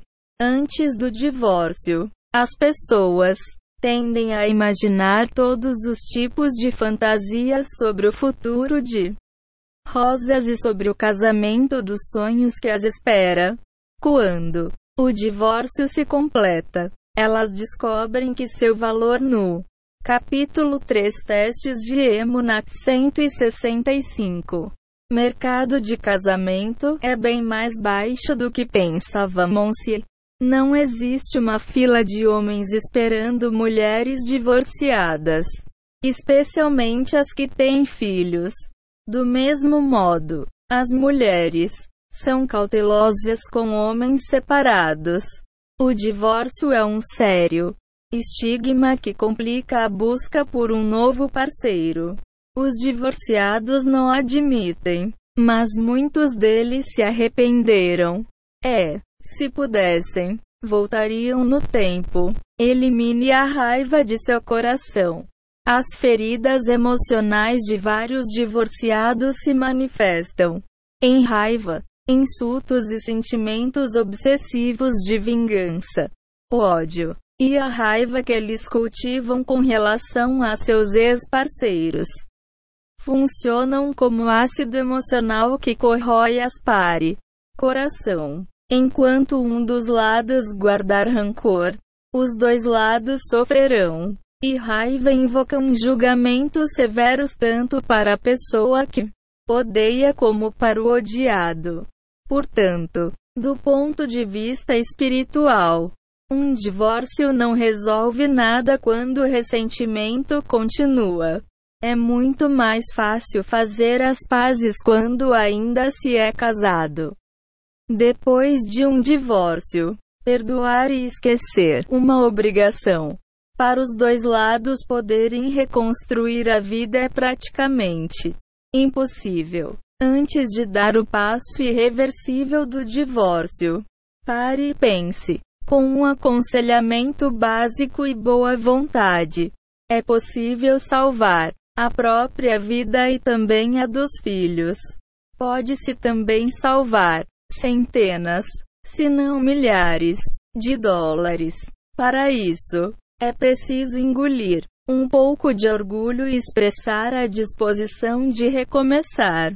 O CDS de aconselhamento matrimonial do autor, que já salvaram centenas de vidas em Israel, estão agora disponíveis mundialmente em inglês. Essas gravações devem ser ouvidas várias vezes até que os princípios de um casamento feliz se tornem uma segunda natureza, culpando a esposa mesmo com apenas o mínimo de aconselhamento sobre sucesso matrimonial. O marido aprende que a primeira regra de paz no lar é evitar criticar a esposa, mesmo quando a situação é perfeitamente justificável. As mulheres querem se sentir amadas e respeitadas. Críticas, mesmo as mais sutis, têm o resultado oposto. Até pior, elas fazem com que a mulher fique nervosa e destroem sua autoconfiança. Com criticismo e atribuição de culpa, o marido destrói seu casamento e sua vida. Com as próprias mãos, o autor salvou inúmeros casamentos, aconselhando o marido sobre esse exato ponto. Depois do criticismo, o segundo culpado por casamentos infelizes é a indisposição e ou impaciência do marido de ouvir sua esposa, sem um parceiro com quem conversar e dividir as cargas pesadas de seu coração. A esposa fica frustrada e infeliz quando ela vê que o marido animadamente dá atenção a outras pessoas. Ela fica magoada e insultada. Todas as suas aspirações de casamento eram encontrar uma alma gêmea que a faria feliz e iluminaria a sua alma. Com um marido que não a respeita nem a aprecia o suficiente para lhe dar o mínimo de atenção, ela perde toda a vontade de estar casada. Os filhos não são um consolo para uma mulher que se sente não amada, esquecida e desrespeitada. Mesmo que ela tenha um grande medo de divórcio, ela o exigirá a todo custo se visualizar um futuro sem esperança. As mulheres preferem a solidão ao purgatório de constante crítica e humilhação. Depois que a bomba estoura, o perplexo e ignorante marido sacode os ombros com inocência e pergunta: O que faz de? Capítulo 3 Testes de Emunat 167 Errado. Ele não pode saber que quebrou as regras de Shalom. Bait-se nunca as aprendeu. Mas a boa notícia é que nunca é tarde para aprender. Agora é. A hora de adicionar Emuná à nossa vida. Este capítulo não pretende cobrir todas as situações teste que existem, no entanto, estaremos certamente preparados para encarar todo e qualquer desafio da vida se aplicarmos os princípios de Emuna explicados neste capítulo. Os vários testes. Até aqui. Definimos alguns dos vários tipos de desafios de Emuna. As lições que aprendemos podem ser aplicadas a todas as áreas da vida. Por exemplo, comprar ou vender uma casa ou um apartamento, mesmo quando a negociação ocorre sem problemas.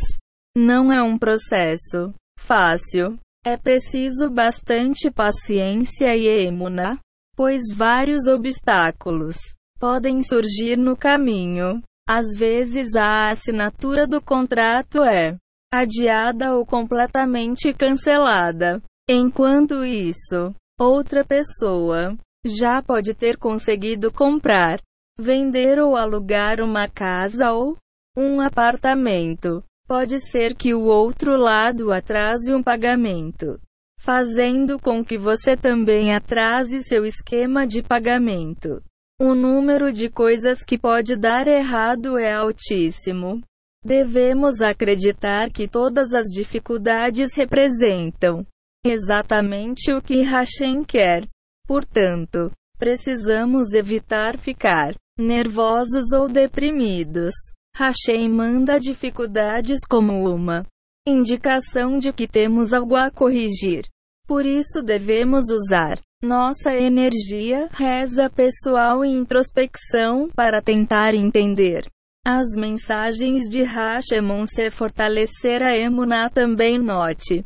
Poupa de cair em batalhas legais desnecessárias que irão apenas esgotar nosso tempo e dinheiro.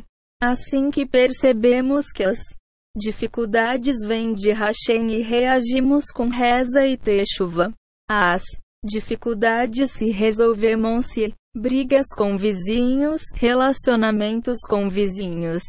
Podem ser catastróficos quando são baseados em poder e não em emuna. Algumas rixas duram anos, mas com emuna, os vizinhos acabam cedendo e resolvendo seus problemas. Divergências. O Reb Nachman de Breslav ensina.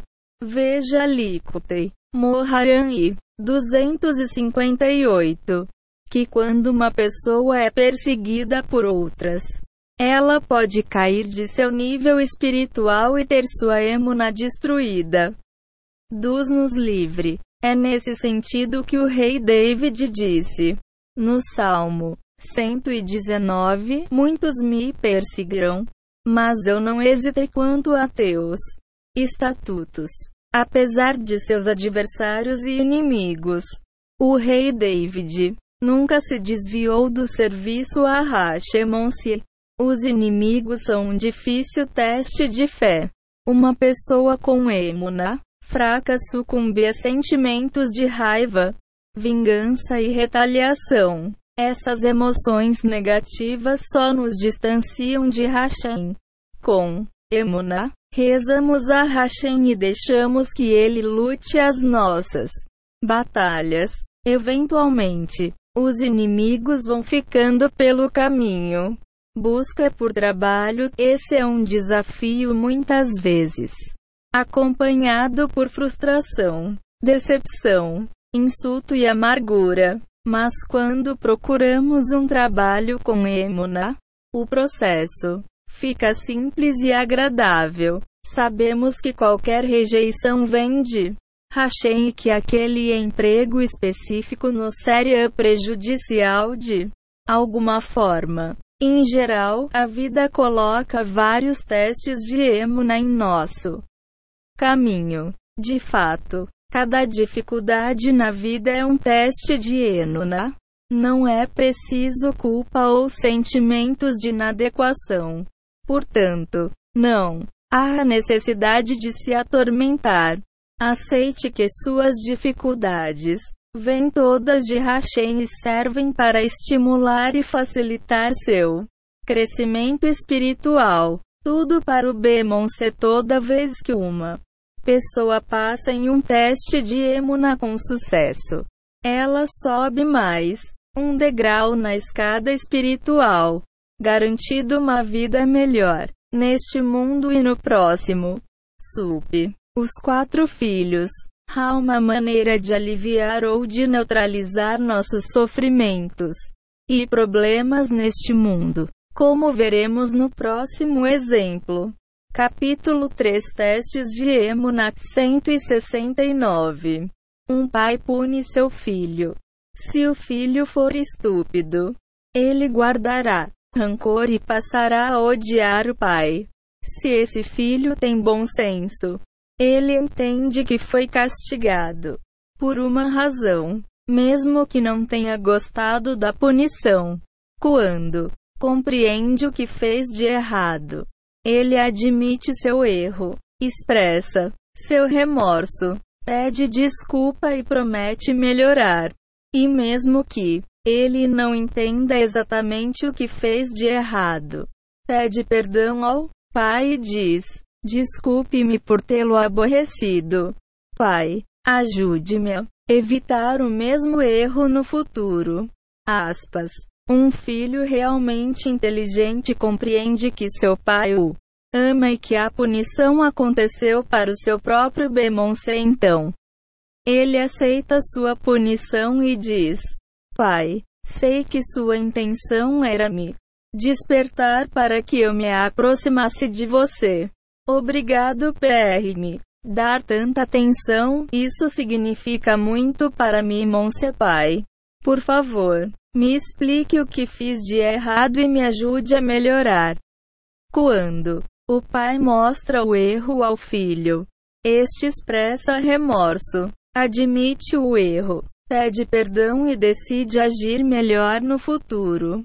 O terceiro filho do nosso exemplo está em um elevado nível de consciência espiritual. Ele aprecia seus problemas, pois reconhece ter imperfeições que precisam de correção. E ainda há o quarto filho, que ultrapassa os três irmãos. Ele não espera punição para melhorar. Todo dia, ele faz uma checagem completa, uma autoavaliação em que analisa tudo que fez naquele dia e se pergunta se suas ações foram o mesmo corretas segundo os pedidos e padrões de seu pai. Ele fala com o pai todo dia. Pai, graças à maravilhosa educação que você me deu, tive a felicidade de fazer tal e tal ação. Muito obrigado. Por outro lado, Acho que meu comportamento hoje em outra ocasião não foi do modo como você esperava. Sinto muito. Vou fazer o melhor para fortalecer minhas fraquezas. Aspas. O pai de um filho assim fica radiante de satisfação e alegria. Que ser humano bonito. Que filho sensível, atencioso e humilde. Ele não espera que o castigue, está sempre tentando melhorar. E mesmo se ele fizesse algo gravemente errado, como eu poderia puni-lo? Ele está sempre se autoavaliando. Está sempre tentando, certamente, realizar os desejos desse filho. Ao refletir sobre seus outros três filhos, o pai diz: Gostaria que meus outros filhos falassem comigo por iniciativa própria. Todo dia. Se eles percebessem como eu os amo, eles pediriam o que quisessem e eu ficaria feliz em dar. Mesmo o filho que guarda rancor de mim saberia do meu amor se falasse comigo. Todo dia. Aspas. O filho amoroso Imagine um filho amoroso que agradece ao pai todo dia por todas as coisas que recebe. Imagine que o mesmo filho sempre confessa seus erros sem precisar ser repreendido. Se isso não bastasse, o filho está sempre buscando cada vez mais o amor do pai. Se esse fosse o seu filho, como você poderia puni-lo? Agora sabemos como ser os queridos filhos e filhas de Hashemon se tudo o que temos de fazer é dedicar uma hor. Reza. Sozinhos. Seja em um campo, no escritório ou na cozinha.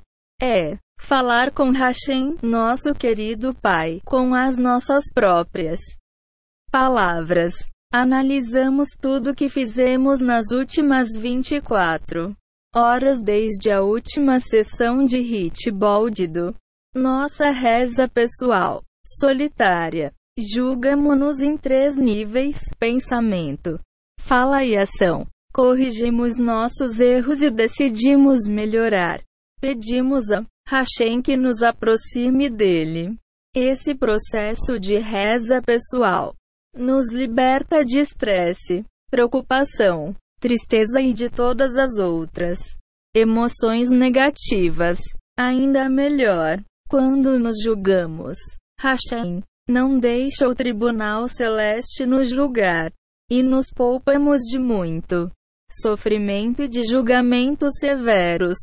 Preste atenção. Aquele que dedica uma hora por dia à reza pessoal está em um nível espiritual ainda mais elevado do que a pessoa que aceita. Diemunat 171. Seus problemas com alegria, pois o primeiro não espera até ser despertado por uma atribulação, por vontade própria. Ele busca servir a Hashem cada vez mais. Segundo Talmud, TB, Tratados de Beraton, 7. Um ato de autodisciplina é mais eficaz que cem chicotadas. Assim sendo, a pessoa autodisciplinada se poupa de inúmeros problemas na vida. Caro leitor, pare e pense sobre o maravilhoso presente de Hashem que é a possibilidade de falarmos com ele sempre que quisermos, a qualquer hora do dia ou da noite. Agora podemos entender o que o Reb Nachman quis dizer quando afirmou que Hitboldido é algo mais virtuoso que qualquer outra coisa. O poder da reza simples. Uma hora de Hitboldido e busca espiritual é tão importante que pode proteger o mundo todo.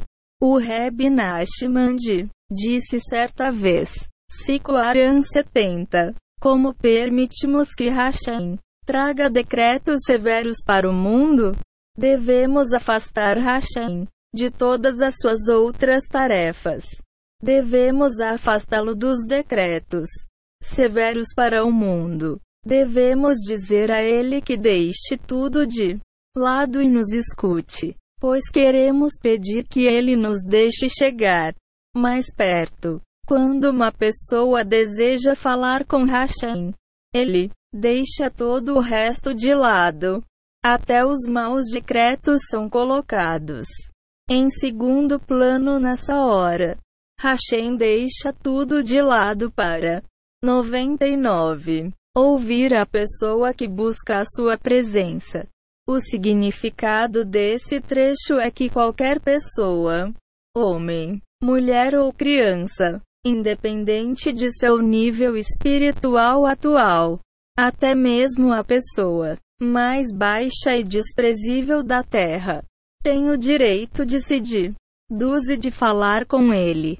E não apenas isso. Hashem escuta. É, quem sabe, talvez neste exato minuto, os planos perversos de um tirano ou de um terrorista estão sendo anulados porque o limpador de rua local está falando com Hashemon se houvesse pessoas falando com Hashem 24 horas por dia.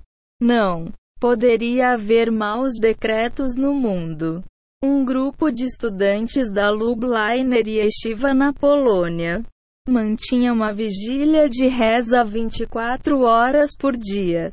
Um dos jovens sempre estava em rit bóldido. Por alguma razão, a polícia deteve um dos jovens e a corrente de reza pessoal contínua foi quebrada. Naquele dia, o holocausto começou. Caro leitor, hit báldido é agradável e gratificante.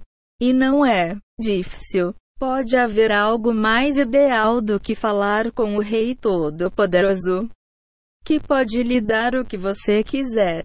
Suponha que a melhor e mais respeitada casamenteira da Vizinhança ligue para um homem solteiro para marcar uma hora de conversa. Quem recusaria tal encontro? Imagine você poder se reunir por uma hora com Bronfman, um Rothschild, ou com algum outro multimilionário que possa ajudá-lo financeiramente.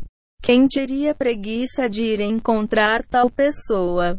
Imagine dar a um doente a oportunidade de pedir a opinião do melhor médico do mundo. Que maluco não aproveitaria uma chance dessas? A nossa hora de reza solitária é uma hora com o poderoso Rei e Mestre do universo, médico de toda a carne, em cujas mãos amorosas estão nossa vida, sustento, alma gêmea e qualquer outra coisa de que precisemos. Falar com Hashem é poder conseguir todas as nossas aspirações, necessidades e desejos do coração em um só lugar. Para o leitor que ainda não experimentou a alegria da reza pessoal solitária, gostaríamos de enfatizar que você pode falar em qualquer lugar, a qualquer hora e em qualquer língua. Você pode até usar a gíria local e falar de qualquer modo que o faça sentir confortável. Você pode se levantar ou se sentar, ou mesmo deitar na cama debaixo das cobertas. Sinta-se à vontade e fale de coração. Você pode dizer qualquer coisa a Hashemon se largue tudo. Se é assim que funciona, então por que não estão todos falando com Hashem? Por que há tantos obstáculos para algo tão bonito e natural? Capítulo 3 Testes de Emunat 173 A resposta é que o Yeseara sabe o valor da reza pessoal. Ele sabe que ela é a expressão máxima de Emuna e a realização do nosso propósito neste mundo. Ele sabe que a pessoa que faz Hitbald do diariamente alcançará uma retificação completa da alma e superará os obstáculos e as dificuldades da vida. Por esse motivo, o ISARA faz o máximo para enfraquecer a pessoa e para desencorajá-la de rezar. Ele diz: Você está louco. O que? Pensa que vai conseguir desperdiçando uma hora para conversar com as árvores? Ademais, desde quando você tem uma hora livre? O Yesterara lhe dá centenas de razões diferentes para você não falar com Hashem por meio de reza pessoal. Nossos sábios leitores certamente concluíram que precisamos dar um jeito de dedicar uma hora por dia para a reza pessoal. A reza pessoa diária é um recomeço de vida, uma doçura especial, como no exemplo anterior dos quatro filhos. A grande satisfação de Hashem ocorre quando seus queridos filhos se aproximam dele diariamente por meio de reza pessoal, autoavaliação e pedidos. Mesmo que seus queridos filhos não consigam corrigir tudo, Hashem espera pacientemente e não os pune. Um dos itens mais importantes da nossa reza pessoal diária é pedir a Hashem que nos ajude a fortalecer nossa emuna. Como? No seguinte exemplo: Por favor, Hashem, conceda-me emuna completa. Ajude-me a acreditar que não há mal no mundo, que tudo está em suas mãos e que tudo é para o bem de minha emuna de que me ama como eu sou e de que você está satisfeito comigo. Dê-me a emuna completa de que não há outro senão você. Ou seja, qualquer coisa que me aborrece é apenas uma vara. Suas mãos que serve para me fazer procurar uma aproximação. Dê-me a completa emuna de que não há ninguém que eu possa culpar pelos meus problemas. Esposa. sogros, chefe, hífen, meus. Momentos de desgosto na vida são todos chamados seus. Querido Pai, dê-me a completa emuna de que não preciso torturar ou me derrubar. Ajude-me a dirigir minhas energias para 174 O Jardim da Emuna Positiva da Reza. E me ajude a acreditar no poder das minhas rezas. Querido Pai, me ajude a sentir que você está comigo. Não há melhor presente ou sentimento. Ajude-me a abandonar maus hábitos e a fazer a sua vontade. Dê-me a vontade de rezar e me ajude a compreender que todas as minhas carências materiais e espirituais são apenas o resultado de reza insuficiente. Dê-me a emuna de que tudo está em suas mãos. Restes. Deixe que meus esforços principais sejam canalizados para reza. E me deixe depender de tua magnífica e não de minhas habilidades limitadas. Que as orações fluam de meu coração. O Rabino Levi Yitzhak Binder, de abençoada e santa memória, me disse que quando uma pessoa ascende ao tribunal celeste depois de sua jornada de 120 anos na Terra, os juízes celestes abrem o grande livro da história da vida daquela pessoa, em que cada pensamento, palavra e ato estão registrados. Cada página representa um dia de vida. As páginas em que consta reza pessoal são viradas e a pessoa não é julgada por nada que tenha feito de errado naqueles dias.